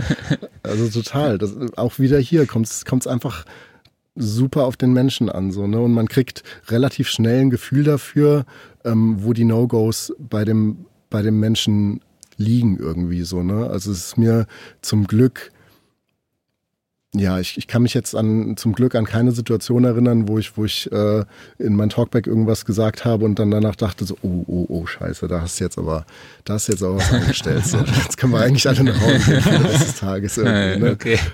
Ähm, das, das zum, zum Glück noch nicht irgendwie, ne? Auch wenn die Gefahr natürlich immer gegeben ist. Aber ähm, auch, auch hier einfach, einfach, ja, omnipräsent so ein Bewusstsein dafür zu haben, dass man jetzt in dem Moment äh, nicht einfach nur ähm, ja ein Engineer oder Prozent ist, der jetzt äh, dann Mic aufstellt und, und äh, auf Record drückt, ähm, sondern halt auch einfach ähm, ja ein, ein menschlicher Begleiter so ist in diesem Prozess des, des Musikaufnehmens so, ne? Und immer, immer dafür, ja, Sorge tragen sollte, dass, ähm, ja, dass da eine, eine Stimmung herrscht, die irgendwie angenehm ist für, für alle Beteiligten. Aber wie gesagt, so, also nur nochmal, um deine, um deine Frage konkret zu beantworten, so, so richtig könnte ich jetzt keine generellen No-Gos sagen, weil einfach jeder Mensch so unterschiedlich ist und vor allen Dingen jeder, jeder Musiker und, und, und Sänger irgendwie. Und da einfach wäre wahrscheinlich, wenn ich einen Rat geben müsste, dann einfach irgendwie versuchen, sich voll und ganz auf diesen Menschen irgendwie einzulassen, ihn wirklich versuchen zu verstehen in der kurzen Zeit, in mhm. der man da mit ihm im Studio ist und ähm, alles irgendwie zu tun mit seinem Handeln und mit dem, was man sagt, dass er sich wohlfühlt und frei, halt einfach in dem, was er da tut. Wo wir gerade so beim, beim Thema Wohlfühlen und Empathie sind, da haben wir eine passende Frage von Tenderklang und er fragt, ähm, wie bekommt man diese empathische Komponente hin, wenn man das eigenständig macht? Ist jetzt die Frage, ob damit ähm, gemeint ist, wenn man alleine Musik produziert. So hätte ich es jetzt verstanden. So hätte ich es jetzt auch verstanden, genau. Ähm, ja, schwierig, weil für, für mich ist ja Empathie was Zwischenmenschliches erstmal. Ähm, und äh, ich würde jetzt erstmal sagen, so, ja, wenn man das an sich selber reflektiert, also das kenne kenn ich natürlich auch als jemand, der sich selber schon etliche Male aufgenommen hat. Und ähm, das ist eine schwierige Geschichte für mich aus meiner Erfahrung, weil man eben selbst auf sich selber, also auf sich selber oft kein ganzheitliches Bild kriegen kann in dem Moment, wo man, wo man sich selber aufnimmt und nur mit sich arbeitet. So, ne? Deswegen mhm. ist es ja auch so sinnvoll und so ein etabliertes Konzept von, okay, ich gehe in ein Studio, arbeite mit einem Produzenten zusammen oder mit anderen Menschen so, ne? Und ähm, gebe diese Aufgabe an jemanden ab, dem ich da ein bisschen vertraue. So, ne? Ich muss jetzt nicht jeden Take für mich bewerten und ähm, habe da überhaupt keinen Reflexionsspielraum mit irgendeinem anderen Menschen, ähm, das jetzt zu tun, weil, weil man sich dann einfach ein bisschen weniger darauf konzentrieren kann, dass man einfach performt und, und frei ist in dem Moment so. Ne? Also wenn, wenn ich da jetzt einen Tipp geben müsste, wie man, ja, wie man ein bisschen mehr sich da auch irgendwie entspannen und auf seinen Ausdruck irgendwie konzentrieren kann, dann wäre es wahrscheinlich einfach nicht so kritisch mit sich zu sein. Weil ich glaube, das ist der meiste Fehler, den Musiker machen, die sich selber aufnehmen und produzieren, ähm,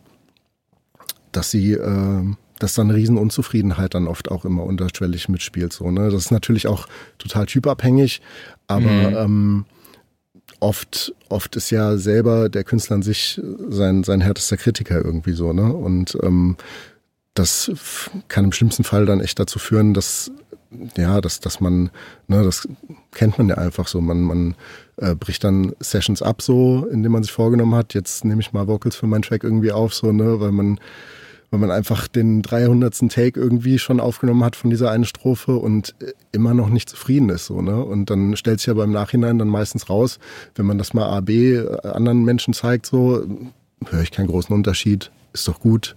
So, äh, gerade die Stelle, die dich da gestört hat, finde ich vielleicht gerade mhm. gut. So, ne? Ähm, und ne, deswegen so einfach so ein bisschen einen Schritt zurückzutreten von, von seiner Kritik sich gegenüber selbst und nicht alles auf die Goldwaage legen und mehr mit dem zu arbeiten, was gerade halt möglich ist, so, ne? Mhm. Weil oft will man sich ja dann äh, an einem Punkt sehen, der ähm, in dem Moment, wo man sich aufnimmt, gerade nicht zu erzielen ist, so, ne? Weil man neigt ja dazu immer, natürlich, was ja auch gut ist, so, sich äh, perspektivisch weiterzubilden und besser zu werden, so, ne? Aber in dem Moment, wo du halt eben im Studio bist oder dich aufnimmst, musst du ja mit dem arbeiten, was gerade möglich ist. Von, von deiner Leistung her und von deiner Verfassung irgendwie. Und ähm, da eine klare Grenze zu ziehen, irgendwie zu sagen, so, okay, beim nächsten Mal kann ich es vielleicht besser machen, aber jetzt in dem Moment ähm, ja lasse ich mich auf meine Fähigkeiten irgendwie ein und versuche dahinter zu stehen und mache vielleicht auch Schwächen zu meinen Stärken so. Ne? Ähm, ja. ja. das finde ich ein super ja, Punkt. Es ist, glaube ich, sehr, sehr total. schwierig zu erreichen, aber vielleicht ist es auch eine Übungssache. Thomas Stemmler ja, hat übrigens total. die gleiche Frage gerade nochmal gestellt. Wie bekommt man das bei Eigenproduktionen hin? Thomas, ich hoffe, mhm. deine Frage ist damit auch beantwortet. Genau, jetzt haben wir ja viel über den Recording- und Producing-Prozess auch gesprochen. Wir sind auch ein bisschen auf Mixing eingegangen, aber was mich jetzt nochmal interessiert, ähm, was meinst du, wie viel Einfluss Mixing und Mastering Engineer auf diese Menschlichkeit im Track haben können? Und ist das ein Punkt, den du auf jeden Fall beim Mixing auch beachtest, den du dann auch beibehalten möchtest? Mhm. Ja, ich, ich glaube ja, man, man kann einen großen Einfluss darauf nehmen, auch sich selber mit seiner menschlichen Komponente auch als Engineer einzubringen. Mhm. Und das fängt an, indem man zum Beispiel einfach spielerisch kreativ im Recording-Prozess ist, so, ne? Und mhm. nicht alles nach Schema F macht, so, sondern sich eben auch überlegt, so, okay, wie kriege ich das jetzt irgendwie interessant hin und wie, wie kann ich vielleicht da ein bisschen ähm, einfach auch Sachen ausprobieren, sei das jetzt, wenn man mal jetzt äh, ein Beispiel nimmt, was ich vielleicht schon alles bei Drum Recordings gemacht habe, dass ich eine ähm, zum Song open getunte Gitarre vor die Bassdrum gelegt habe, da ein Mikro reingetan habe, dass sie immer beim Bassdrum-Schlag resoniert so in dem offenen Tuning oder mal einen Wassereimer über, über das Drumset gehongen habe und äh, da ein Mikro reingesteckt habe, irgendwie das aufgenommen habe. So, ne? Ähm, das sind natürlich alles Sachen, die im Endeffekt ähm, in den seltensten Fällen einen, einen hörbaren Platz im fertigen Mix einnehmen. Aber es sind trotzdem subtile Arten und Weisen so, wie man es ähm, wie man es ein bisschen spannender fürs unterbewusste Ohr irgendwie kriegt. So, ne? Mhm. Und deswegen kann, kann ich nur dazu ermutigen, irgendwie schon im Recording-Prozess einfach auch das als Spielwiese zu betrachten und da einfach schon sich selber als als, als äh, Engineer und Produzent mit, mit seiner Menschlichkeit, mit seiner Kreativität und Hingabe irgendwie da hingehend einzubringen, ähm, dass man ja, dass man einfach Spaß hat dabei und Sachen ausprobiert irgendwie, ne? Und das auch mal auf unkonventionelle Arten und ähm, ja. Und gerade sorry, äh, und gerade weil, weil du auch noch gefragt hast, so, ne, ähm, im Mixing-Prozess, das sind ja doch Sachen, die dann oft auch ähm, konzeptionell vom Recording-Prozess bis hin zum Mixing irgendwie gedacht sind, so, ne? Weil oft habe ich dann zum Beispiel auch die ähm, schon, schon beim Recording irgendwie eine gewisse Vorstellung. Alles klar, wenn ich jetzt äh, noch ein Center Mic aufstelle für, für die Drums, wo ich dann im Nachhinein äh, das Ziel habe, dieses Signal was weiß ich, äh, vielleicht sogar eine Oktave runter zu pitchen, total mhm. zu verzerren, so zu equalisen, dass sich trotzdem irgendwie noch in, in den äh, Drummix irgendwie einfügt, aber dann halt trotzdem einfach nur die Aufgabe hat, da nochmal so eine bestimmte Farbe reinzubringen. So, ne? Mhm. Ähm, also da auch, ne, um auf deine Frage einzugehen, auch im, im Mixing verstehe ich auch als einen zutiefst kreativen Prozess irgendwie so, ne, der auch Teil äh, der ja, der, der Musikproduktion und des Songs, der Songgestaltung an sich irgendwie ist. So, ne? da, da Absolut. Dann, ja. Das würde dann für dich auch wahrscheinlich so sämtliche Humanizing-Features so mit beinhalten. Ne? Also angefangen von so simplen Sachen wie, dass du auf einer MIDI-Spur einstellen kannst, okay, pack mir ein bisschen zufällige Velocity, ein bisschen zufälliges Timing darauf, einfach um ein gewisses, ja, eine gewisse Menschlichkeit in Anführungszeichen zu erzeugen, oder?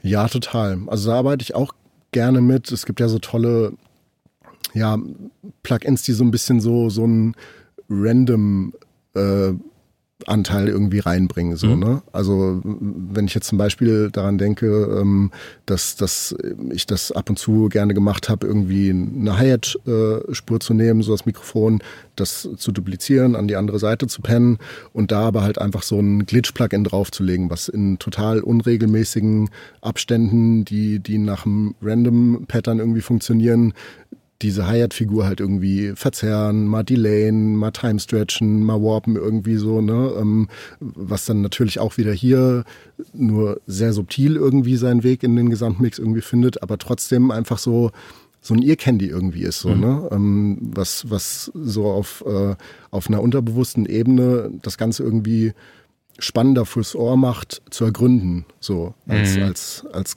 ganzheitlichen Raum, so. Glaubst du, es gibt auch Tools, mit denen man diese Menschlichkeit, ich sag jetzt einfach mal ganz grob zerstören kann? Also was man ja ist, häufig auch hat, ist, was du jetzt gesagt hast, Klaus, ne, mit diesem, äh, also bei EDM oder jetzt auch bei dieser neuen, bei diesem Genre so EDM Hardcore, also mit so, äh, wo die die äh, Gitarren Sechzehntel spielen mhm. und man hat irgendwie einen Hardcore EDM Track. Da ist ja dann nicht mehr so viel Menschlichkeit spürbar. Bei mir zumindest mal nicht, ne? Vielleicht fehlt mir auch die Affinität zu diesem äh, Genre dann, aber Moritz, nochmal die, um nochmal auf die Frage zurückzukommen, was würdest du sagen, äh, wie kann man diese Menschlichkeit auch zerstören? Ja, also erstmal zu, zu, dem Vergleich mit, mit der EDM-Musik. Das hat ja auch so ein bisschen eine, eine andere Intention, so würde würd ich sagen, die Musik so, ne? Also wenn man jetzt da, hingeht, das ist jetzt weniger das Storytelling oder das, mhm. das emotional berühren, wobei auch so, ne? Aber dann oft auch mehr so die Intention, weiß ich nicht, einen Rauschzustand irgendwie äh, zu erzeugen oder, oder halt tanzbar zu sein und, und halt einfach energetisch irgendwie dich auf ein High Level zu bringen, sehr schnell so, ne? Ähm, und dafür funktioniert das total gut, so, ne? Dass man wirklich äh, diese ja, diese, diese Produktionsweise dann auch so, so wählt, dass alles mhm fett ist, dass alles on point sitzt irgendwie, dass alles vorhersehbar ist und dass man sich dem einfach hingeben kann so ne, und Spaß dabei hat. Aber ähm, da muss man halt vorsichtig sein in anderen Genres, die halt einfach ähm, mehr von, von dem menschlichen Zusammenspiel einfach äh, leben, weil ich auch oft die Erfahrung gemacht habe, dass ich ähm, Songs angefangen habe zu editieren und ich war von, mit der Aufnahme schon total zufrieden und editiere das alles so in den Einzelspuren für mich zurecht und tune die Vocals irgendwie und setze jede, jede Bassnote auf die Bassdrum und editiere und höre mir das dann stolz nach getaner Arbeit im Endeffekt an und denke mir so, wow, es ist komplett flöten gegangen, so dieser Vibe, den ich am Anfang daran mochte irgendwie. Ne? Und ähm, das ist, das ist einfach eine, eine Sache, die, die man mit der Zeit aber auch, glaube ich, einfach ähm, lernt, wo, wo jetzt das richtige Maß liegt von, von äh, noch Fehler Fehler sein lassen und ähm, äh, da ist aber jetzt die Grenze zu, ähm, ich nehme dem Ganzen irgendwie seine Wirkung und seinen Charakter. Ja. Ich habe noch am Schluss, also fast am Schluss noch eine Gretchenfrage. Mhm. Was äh, meinst du, wie verantwortlich ist diese Menschlichkeit für den Erfolg eines Tracks?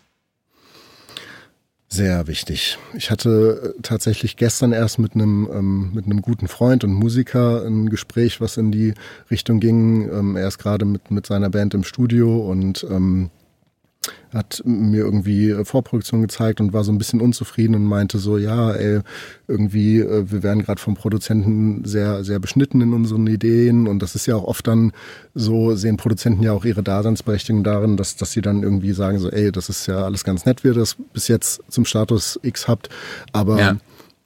ABC weg, das weniger, das mehr auf den Punkt, das zu lang so, ne? Also so dieses, wir kriegen's radiotauglich so, ne? Ja. Und ähm, da, da war dann eben das, das Gespräch dann auch irgendwie interessant, weil man dann irgendwie so, so meinte, ja, ähm, das kann man alles machen und ähm, läuft dann halt aber Gefahr. Also die Intention ist natürlich, das dann ans gewohnte Ohr dann irgendwie zu kriegen, so, ne, in der Form, die, die gerade halt dem Markt entsprechend ist. Ähm, läuft aber Gefahr, dann gefällig zu werden, so, ne. Und wenn Musik einfach nur gefällig sein will, ähm, dann finde ich das sehr problematisch irgendwie und in der Wirkung nicht, nicht ausdrucksstark. Und deswegen ähm, sollte man, glaube ich, so, ne, um auf deine Frage konkret zurückzukommen, gerade als Musiker und Mensch ähm, sich selber auch den, den Raum geben und dafür einzustehen, sich ausdrücken zu wollen und zu können, mhm. irgendwie so, ne? Weil das ja im Endeffekt die Sachen sind, ähm, die dazu führen, dass es irgendwie besonders und echt klingt, so am mhm. Ende, ne? Wenn dann wirklich Musiker sind, die, ne, also am Beispiel von der Band, du hast diese vier oder fünf oder was weiß ich, wie viele Leute, ähm, die äh, sich auf ihre ganz eigene individuelle Art und Weise irgendwie ausdrücken an ihrem Instrument und das verschmilzt miteinander und führt eben zu dieser im besten Falle Magie, äh, die dann einfach ganz besonders ist und die so keiner replizieren kann. So, ne? Und in dem Moment, wo man, wo man das versucht zu beschneiden, ähm, nimmt man dieses Potenzial aus den Musikern tendenziell raus. So, deswegen, ähm, ja, sehr wichtig für mich. Ja. Ähm, arbeitest du mit künstlicher Intelligenz? Mit Tools, die, die, die das können?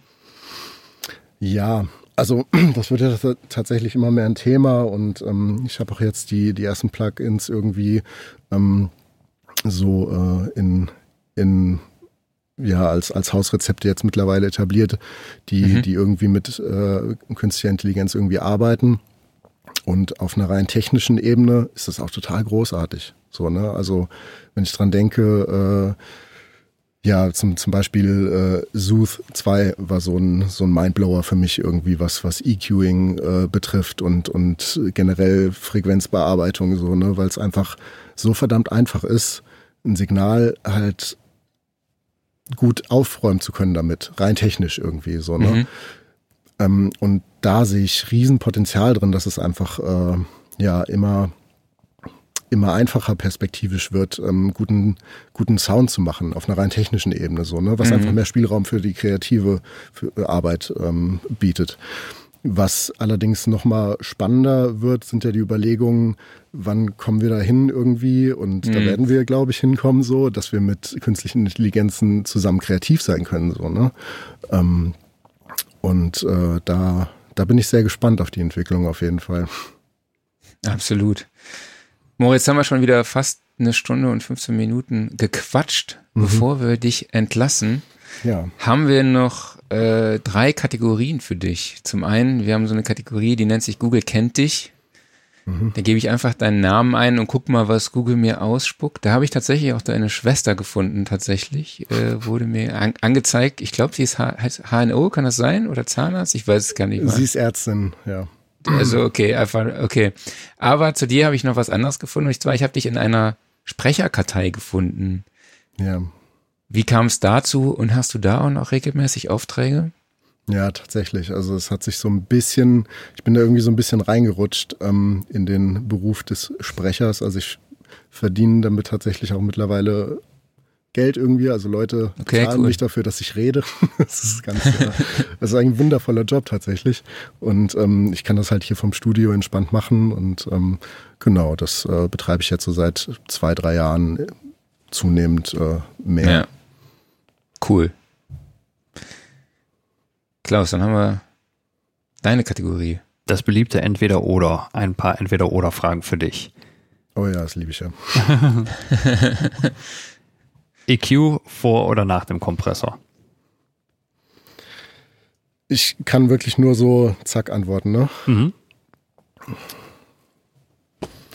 Äh, vor 44,1 Kilohertz oder 48 Kilohertz? 48. Vinyl oder CD? Vinyl. U47 oder U87? 47. Früh raus oder spät ins Bett? Spät ins Bett. Und Kaffee oder Tee?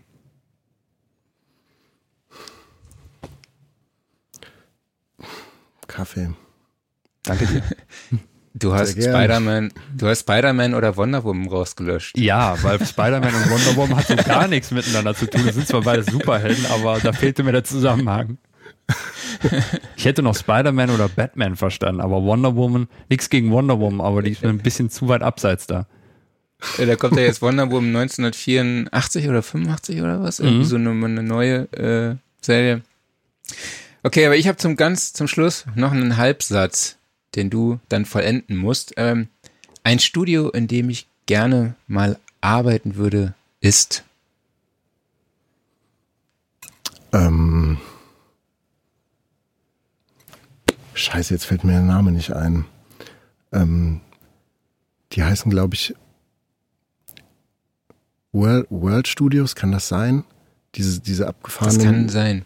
Ja, dieses, dieses abgefahrene Studio, was, was so, ja, was architektonisch auch schon so, so super spannend ist, ne, was komplett irgendwie so ein riesiges, so ein riesiger Holztrümmer irgendwie ist. Ähm, Okay. ja, da würde ich gerne einmal arbeiten. Okay, cool. Dann, äh, Moritz, dann sind wir jetzt wirklich am Schluss angelangt. Ähm, Nochmal die Frage an dich. Wo kann man dich und die Herzkammer online finden? Genau, also die Herzkammer kann man online finden unter www.herzkammer.de. Und ähm, meine Seite als, als Freiberufler, ähm, die habe ich tatsächlich äh, gestern Nacht noch äh, in der Nacht- und Nebelaktion fertiggestellt, damit ich es heute auch bewerben kann, äh, ist moritzgröger.de, also G-R-O-E-G-E-R.de.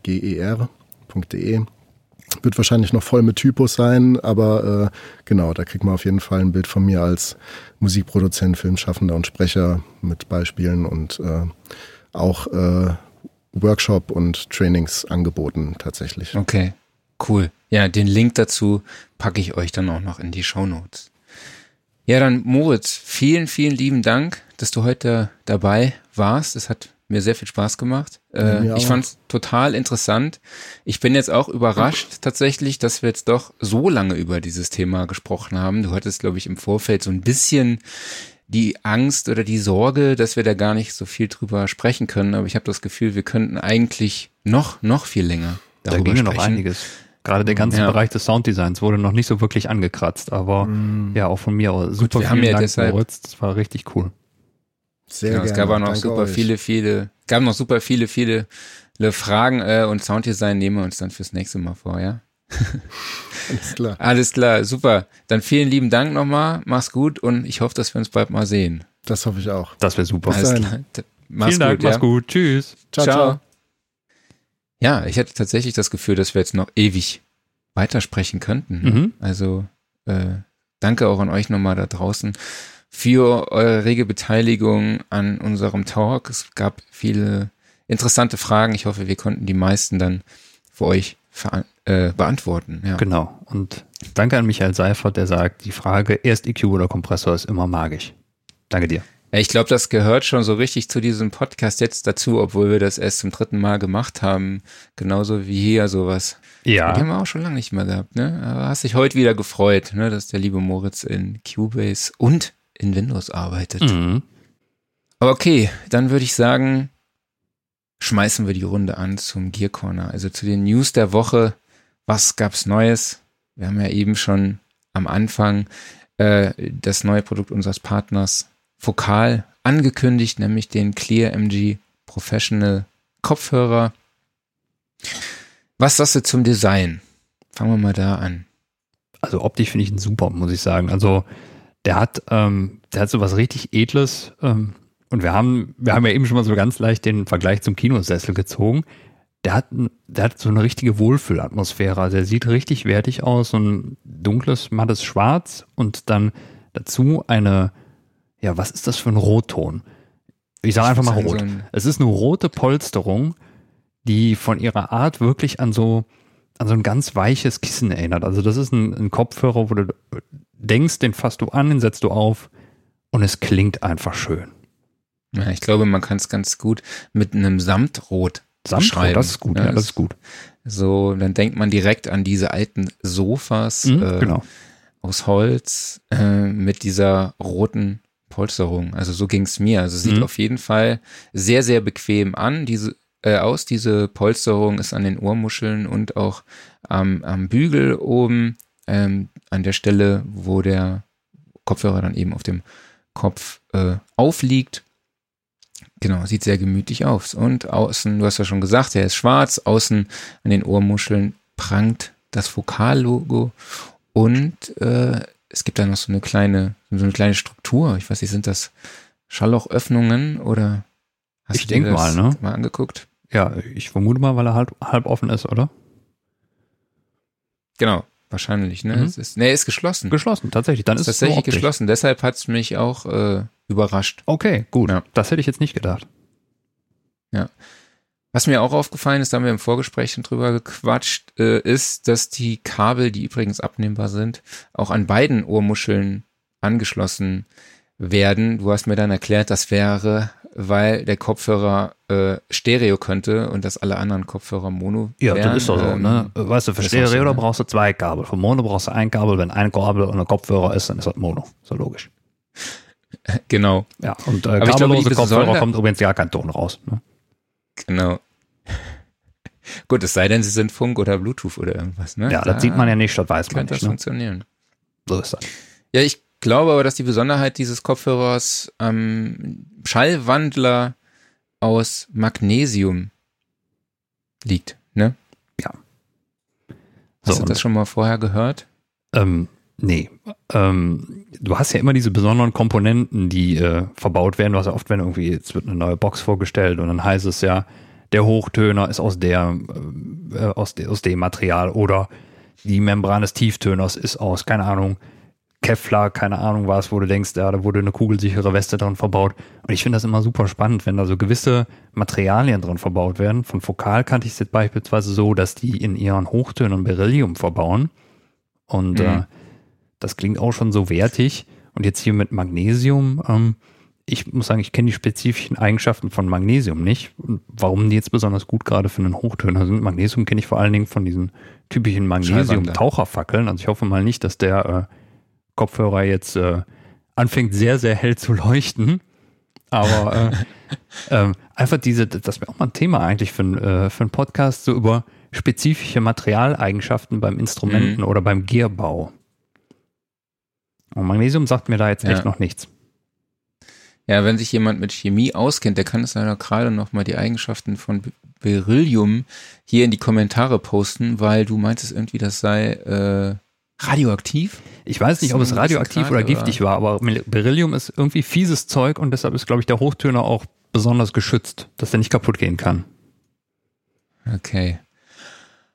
Genau. Ähm, was haben wir noch? Ja, der Kopfhörer kommt auf jeden Fall auch in einem sehr schicken Case. Ja. Ähm, und zum Klang können wir natürlich leider noch nichts sagen, aber zum Preis. 1499 Euro. Das Mhm. ist natürlich schon, schon ein bisschen was, ne? Das ist eine Ansage, aber ich denke, da bekommt man bei Fokal auch den entsprechenden Gegenwert, weil die sind in dem Bereich zu Hause. Ne? Die wissen, wie man sehr, sehr gute Kopfhörer und vor allen Dingen auch sehr, sehr gute Boxen baut. Ja.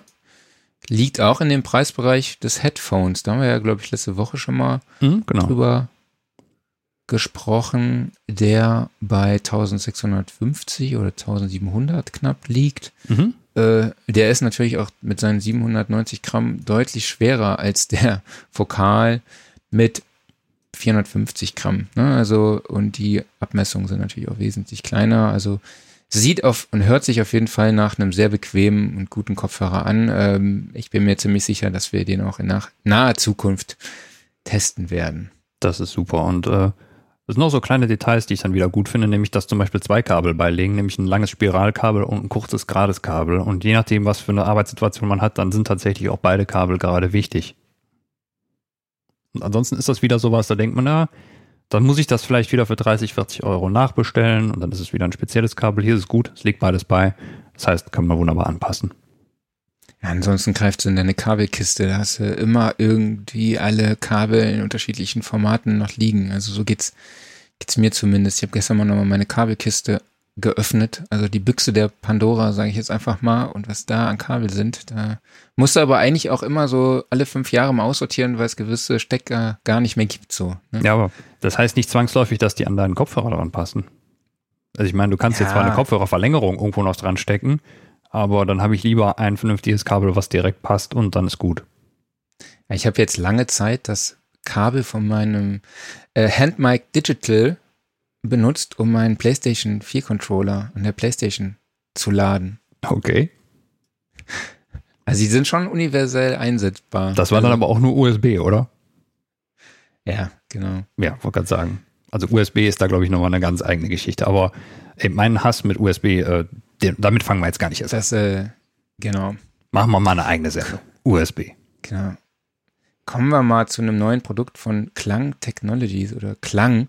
Ähm, ich weiß nicht, ob ihr die Brand kennt. Das ist ein Unternehmen aus Aachen, was jetzt mittlerweile unterm Dach von Digico läuft und die hatten, sind schon sehr etabliert im Bereich äh, Hard- und Software für immersiven Monitoring Sound auf der Bühne. Das heißt, die Produkte ermöglichen die Orientierung auf der Bühne trotz In-Ears oder Kopfhörer. Das heißt, die Instrumente bleiben dort, wo sie halt eben auf der Bühne stehen, zumindest akustisch. Ähm, das heißt, der Sänger läuft auf der Bühne rum und kann sich trotzdem und hört trotzdem äh, die Instrumente eben von dort, wo er sie dann halt auch wahrnimmt, also visuell wahrnimmt. Äh, und diese ganzen Sachen kann man natürlich auch im Studio anwenden, vor allem beim Live-Recording. Und Klang hat jetzt zwei neue Controller rausgebracht, beziehungsweise den einen, den Klang Controller. Was ich ganz witzig finde, ist, dass sie auf die deutsche Schreibweise setzen, obwohl es mit, also es wird Controller mit zwei L geschrieben, aber ähm, zu Beginn steht ein K, was ich das ganz witzig Die fand. Native Instruments Schreibweise. Genau. Und genau mit diesem Controller könnt ihr dann eben im Studio oder können technik, technisch affine Musiker eben ihren immersiven Monitormix selbst regeln. Das ist ein ganz, ganz cooles Feature. Äh, gibt's auch noch jetzt den Klang Vokal äh, oder Vocal. Ich bin schon so komplett bei Vokal jetzt irgendwie. äh, genau, aber die Produkte sind echt so komplex und eben so umfangreich. Also die bieten eine Konnektivität, die unglaublich ist. Man kann die über Dante ansteuern, die haben MADI-Möglichkeiten, auch Power over Ethernet, also oder Ethernet und das ist äh, wirklich ziemlich komplex und umfangreich.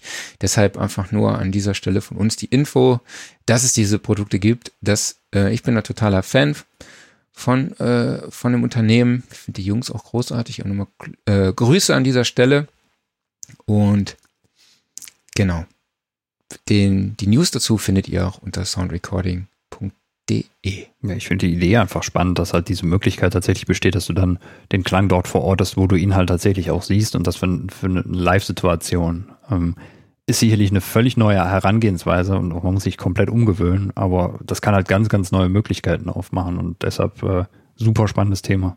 Ja, ja, im Live-Bereich sind die tatsächlich schon echt groß. Also wirklich hm. sehr bekannte Künstler arbeiten schon äh, mit ihren Tools. Ja, es ist halt auch mhm. praktisch. Du hast eben, jeder hat irgendwie seinen In-Ear-Mix und äh, du bist ja komplett abgeschottet. Das merken wir ja jetzt auch schon, wie mhm. Leute, die jetzt feststellen, äh, die uns jetzt live zusehen, die werden feststellen, dass wir äh, unser Setup, Recording-Setup ein bisschen umgestellt haben und wir haben jetzt eben geschlossene Kopfhörer und das ist schon schon echt ungewohnt. Natürlich hat man dann immer noch seine Stimme auf äh, seinen Ohren, eben als Monitor.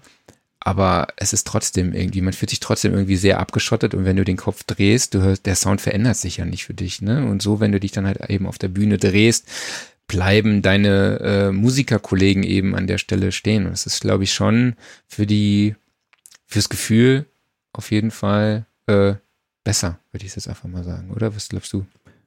Würde ich genauso sagen. Und das ist eigentlich so die perfekte äh, Überleitung eben zu dieser Setup-Änderung. Ähm, es hat doch nicht mal unbedingt was mit dem, wobei du hattest keinen geschlossenen Kopfhörer. Ich hatte vorher schon einen geschlossenen Kopfhörer mit dem HD25, einfach wodurch man schon dann so in seiner eigenen Welt sitzt. Aber ja, jeder, ja. der es sieht, der sieht nicht nur, dass halt sich jetzt die Kopfhörer geändert haben, bei mir also kein HD25 mehr und beim Mark, äh, was hattest du, ein Biodynamic? 990 Pro. 990 Pro. Ähm, ja, wir haben jetzt gerade Headsets auf, auch von Biodynamic, nämlich die äh, mhm. 797DV heißen sie, glaube ich, ne? GT 797 PV. PV, genau. Ähm, und ähm, das ist tatsächlich eine große Umgewöhnung. Also deshalb äh, wird wahrscheinlich der Sound auch ein anderer sein. Also wir haben jetzt auch, da die Dinger sehr spontan ankamen, noch gar nicht die große Möglichkeit gehabt, uns da super drauf einzuschießen und dran zu gewöhnen. Das ist eigentlich ein relativer Blindflug heute und ich bin mal sehr gespannt, wie so das Ergebnis davon sein wird.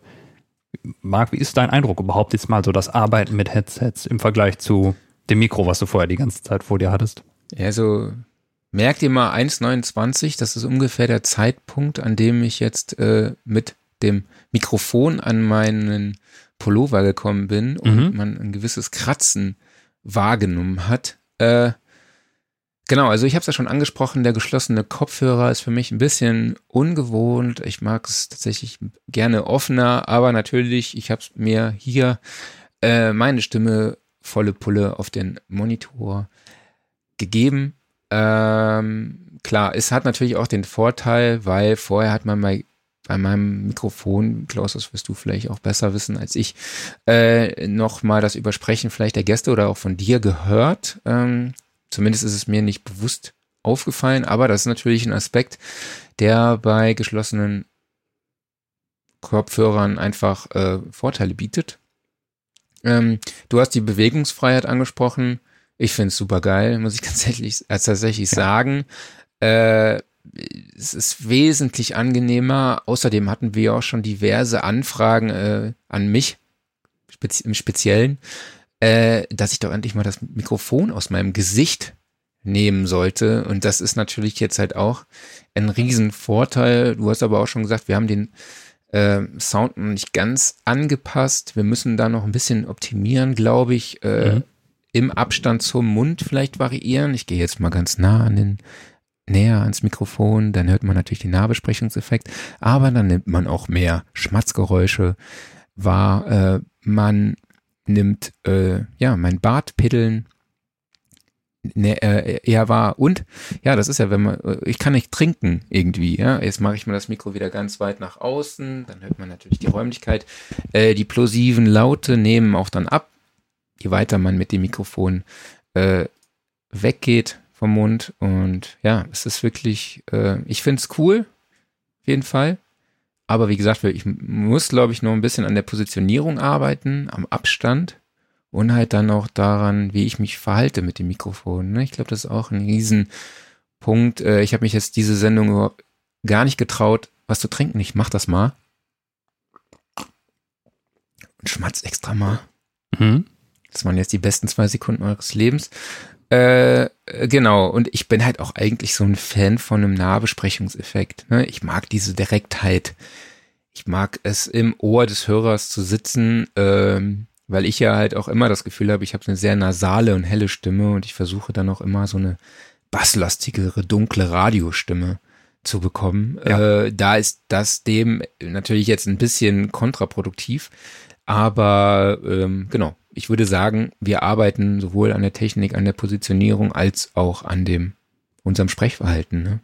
Genau, also gerade dieser Stimmklang, das ist auch bei mir noch so ein Killer-Argument, weil das gleiche denke ich bei mir auch, meine Stimme ist viel zu hell und deshalb ist natürlich das SM7 da ein wunderbares Mikro einfach, um diese, diese Tiefe in die Stimme reinzubringen, was jetzt nicht mehr ganz so gegeben ist, aber äh, ja, da wird noch ein bisschen gefeintuned und bei mir ist noch das Problem, ich habe für meinen Geschmack zu viele Atemgeräusche da drin, weil ich irgendwann anfange ja, zu schnaufen wie so eine Dampflok. Aber ähm, ja, es wird dran gefeilt und wir müssen einfach mal gucken. Wenn wir mit dem Setup zufrieden sind, dann werden wir das weiter so machen. Und ansonsten gehen wir wieder zurück zur alten Kombination. Aber ja, vielen, vielen Dank an äh, Biodynamic, dass sie uns hier diese Headsets zur Verfügung gestellt haben. Genau. Ja, aber grundsätzlich finde ich die Idee ziemlich cool. Super, Also ich fühle mich ja. schon echt viel freier. Die Freiheit allein ist perfekt. Ja, aber das Ding ist halt, man muss sich halt noch dran gewöhnen, dass äh, wenn man mal nicht redet, ne, wenn man nicht an der Reihe ist, Mhm. ähm, und man denkt so, okay, alle Augen und Ohren sind von einem gerichtet Mhm. und dann trinkt man oder es rutscht jemandem ein Schmatzer raus, Mhm. dann ist das halt da, weil das Mikro bewegt sich halt mit deinem Kopf mit. Ne? Genau. Deshalb die Mute-Taste ist eine wunderbare Funktion. Ja, ich hätte noch, hatte diese Episode noch ein bisschen Angst, dass ich mich dann halt vergesse zu entmuten und dann zehn Minuten quatsche und keiner hört mich und ich kriege auch kein Signal von euch, dass ich, dass man mich nicht hört.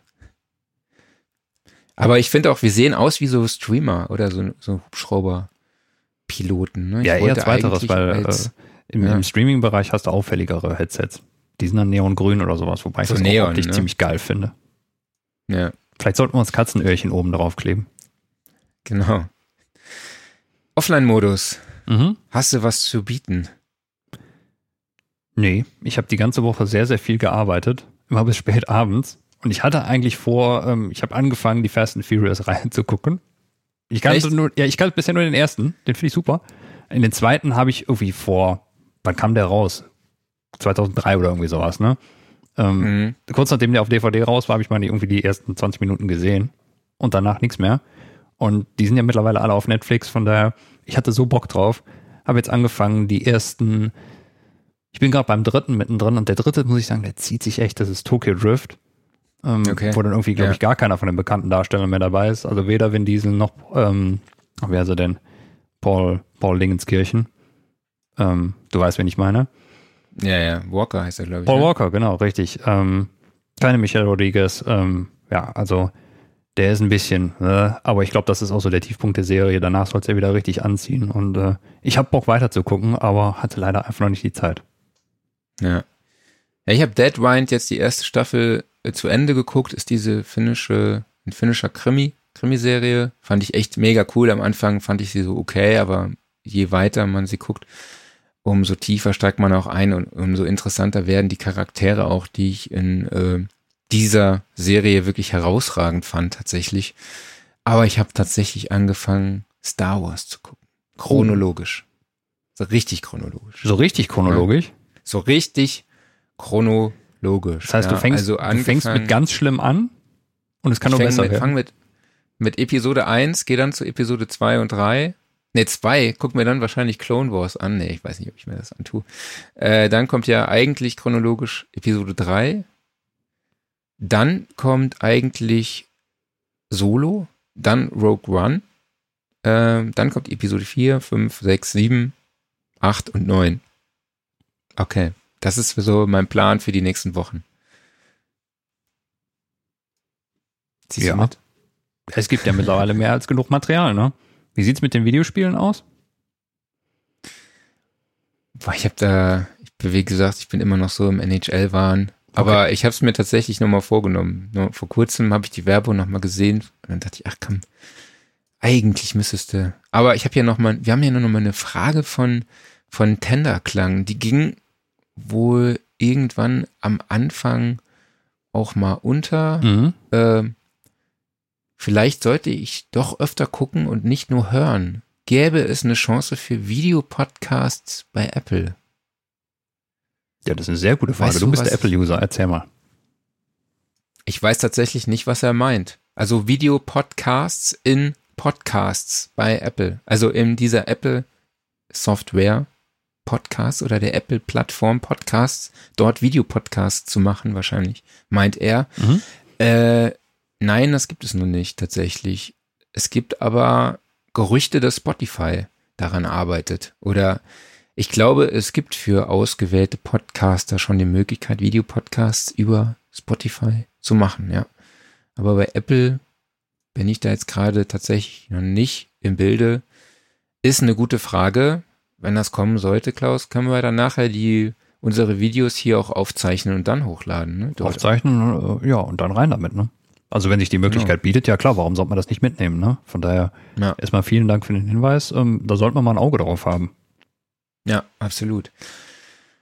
Ähm, dann möchte ich noch mal kurz zum Schluss hier auf ein Event von unserem Schwestermagazin Production Partner aufmerksam machen, nämlich die Corporate Streaming Days finden vom 22. bis 24. Februar statt, das ist Montag, Dienstag, Mittwoch. Und es geht darum, wie man eben ein Streaming-Event umsetzt, angefangen von der Planung über äh, die Kulisse im Studio, brauche ich überhaupt ein Studio, über Beleuchtung und Ton. Und ich werde dort tatsächlich auch etwas zum Thema Audio im Stream sagen äh, und halt eben darüber berichten, aus meinen Erfahrungen hier bei uns aus dem Stream berichten und halt eben auch kleine Hausmittel nennen, wie man eben Hall, Echos oder Störgeräusche vermeidet oder reduziert, wie man äh, die Akustik mit kleinen Mitteln eben optimiert und worauf man dann eben bei der Mikrofonierung achten kann, muss, sollte.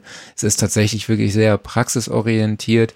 Ich erkläre dort auch Leuten, wie was überhaupt ein Audiointerface ist tatsächlich äh, und was sie brauchen überhaupt, um den Ton in den Rechner zu kriegen und dann eben in den Stream weil dort auch äh, Maschinenbauer eben angemeldet sind oder auch, also branchenfremde User sich dann anmelden und gucken, hey, äh, wie kann ich das denn zu Hause mit kleinen Mitteln oder bei uns im Unternehmen mit kleinen Mitteln eben umsetzen oder vielleicht auch meinen Zoom-Call verbessern, den Ton beim Zoom-Call verbessern. Es gibt ja immer den einen, der seinen Sound irgendwie äh, immer zu laut hat über die mhm. Kopf Hörer oder über die Lautsprecher, wodurch dann ein Echo entsteht, dann mhm. muss man immer fragen, oh, wer hat denn jetzt schon wieder hier, macht doch jeder mal sein Mikrofon dicht, ne? Oder dann, wie man halt auch Störgeräusche ausblendet. Eine Kollegin von mir, die sitzt immer da, tippelt irgendwie mit der, mit den Fingernägeln auf ihrem Laptop rum oder äh, wer hat Mikrofon vergessen auszustellen und ist dann am Tippen, was auch super nervig ist. Genau, und ich habe, ja, wie gesagt, wie mit, klein, mit kleinem Budget, wie man da auch einfach einen guten Sound generiert und eben, äh, ja, welche Sachen es eben gibt, die man beachten muss bei der Mikrofonierung. Also ganz basic. Äh, gibt da natürlich auch dann mehrere Beiträge, die darauf aufbauen und die sich aber halt auch, wie gesagt, mit der Videotechnik äh, oder auch der Regie beschäftigen. Also ist wirklich ein sehr hochkarätig besetztes Programm. Ich würde mich jetzt mal rausnehmen da, aus dem Hochkarätig. Aber es ist halt tatsächlich auch gar nicht so ganz günstig, nämlich es kostet, die zwei, drei Tage kosten 229 Euro. Aber wie gesagt, wenn man sich mit dem Thema äh, beschäftigt, wenn das relevant ist, wenn man vor so einem Projekt gerade sitzt, würde ich da auf jeden Fall mal, mal reinschauen. Mhm. Okay, dann würde ich sagen, was Apropos das? Veranstaltung. Da kommt noch eine Frage von Thomas Stemmler. Wann war Studioszene im April nochmal? Ja, Chef. 29. und 30. April. Genau. 29. Also die Infos.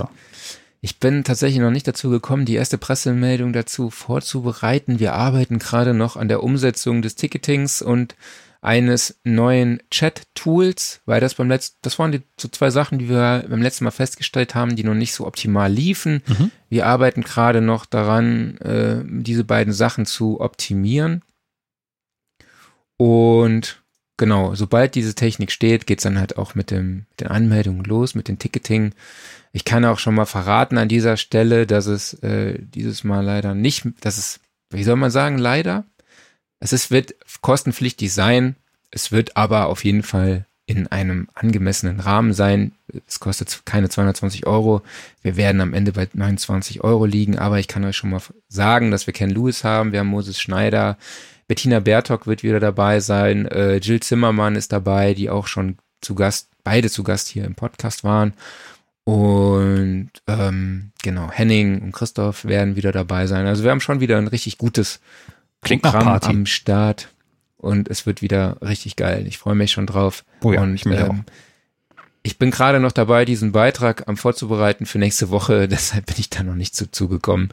Äh, diese Infos jetzt rauszugeben, aber das steht ganz oben auf meiner To-Do-Liste. Okay, dann vielen lieben Dank an alle Hörerinnen und ZuschauerInnen da draußen. Ich komme schon immer mehr, es ist schon immer mehr Gewohnheit, sage ich mal das so zu sagen. Es klingt noch ein bisschen so. künstlich, aber, äh, so. aber wenn wir es nicht machen, dann, äh, dann können wir es auch nicht lernen, ne? Ja, es fällt mir auf jeden Fall leichter, es zu sagen, sagen wir es mal so. Naja, auf jeden Fall nochmal Dank an alle, die zugehört haben. Danke an alle da draußen, die zugeschaut haben.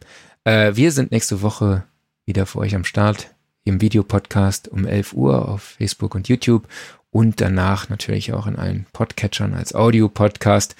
Bis dahin könnt ihr natürlich auch in unserem Archiv alle Folgen und Episoden aus den vergangenen anderthalb Jahren euch reinziehen. Folgt uns auch auf YouTube, auf Facebook, Spotify, Apple Podcasts und überall dort, wo ihr uns sowieso schon hört. Macht's gut, bleibt gesund. Bis nächste Woche. Genau. Vielen Dank an euch alle, vielen Dank an Moritz und bis nächste Woche. Macht's gut. Tschüss. Ciao.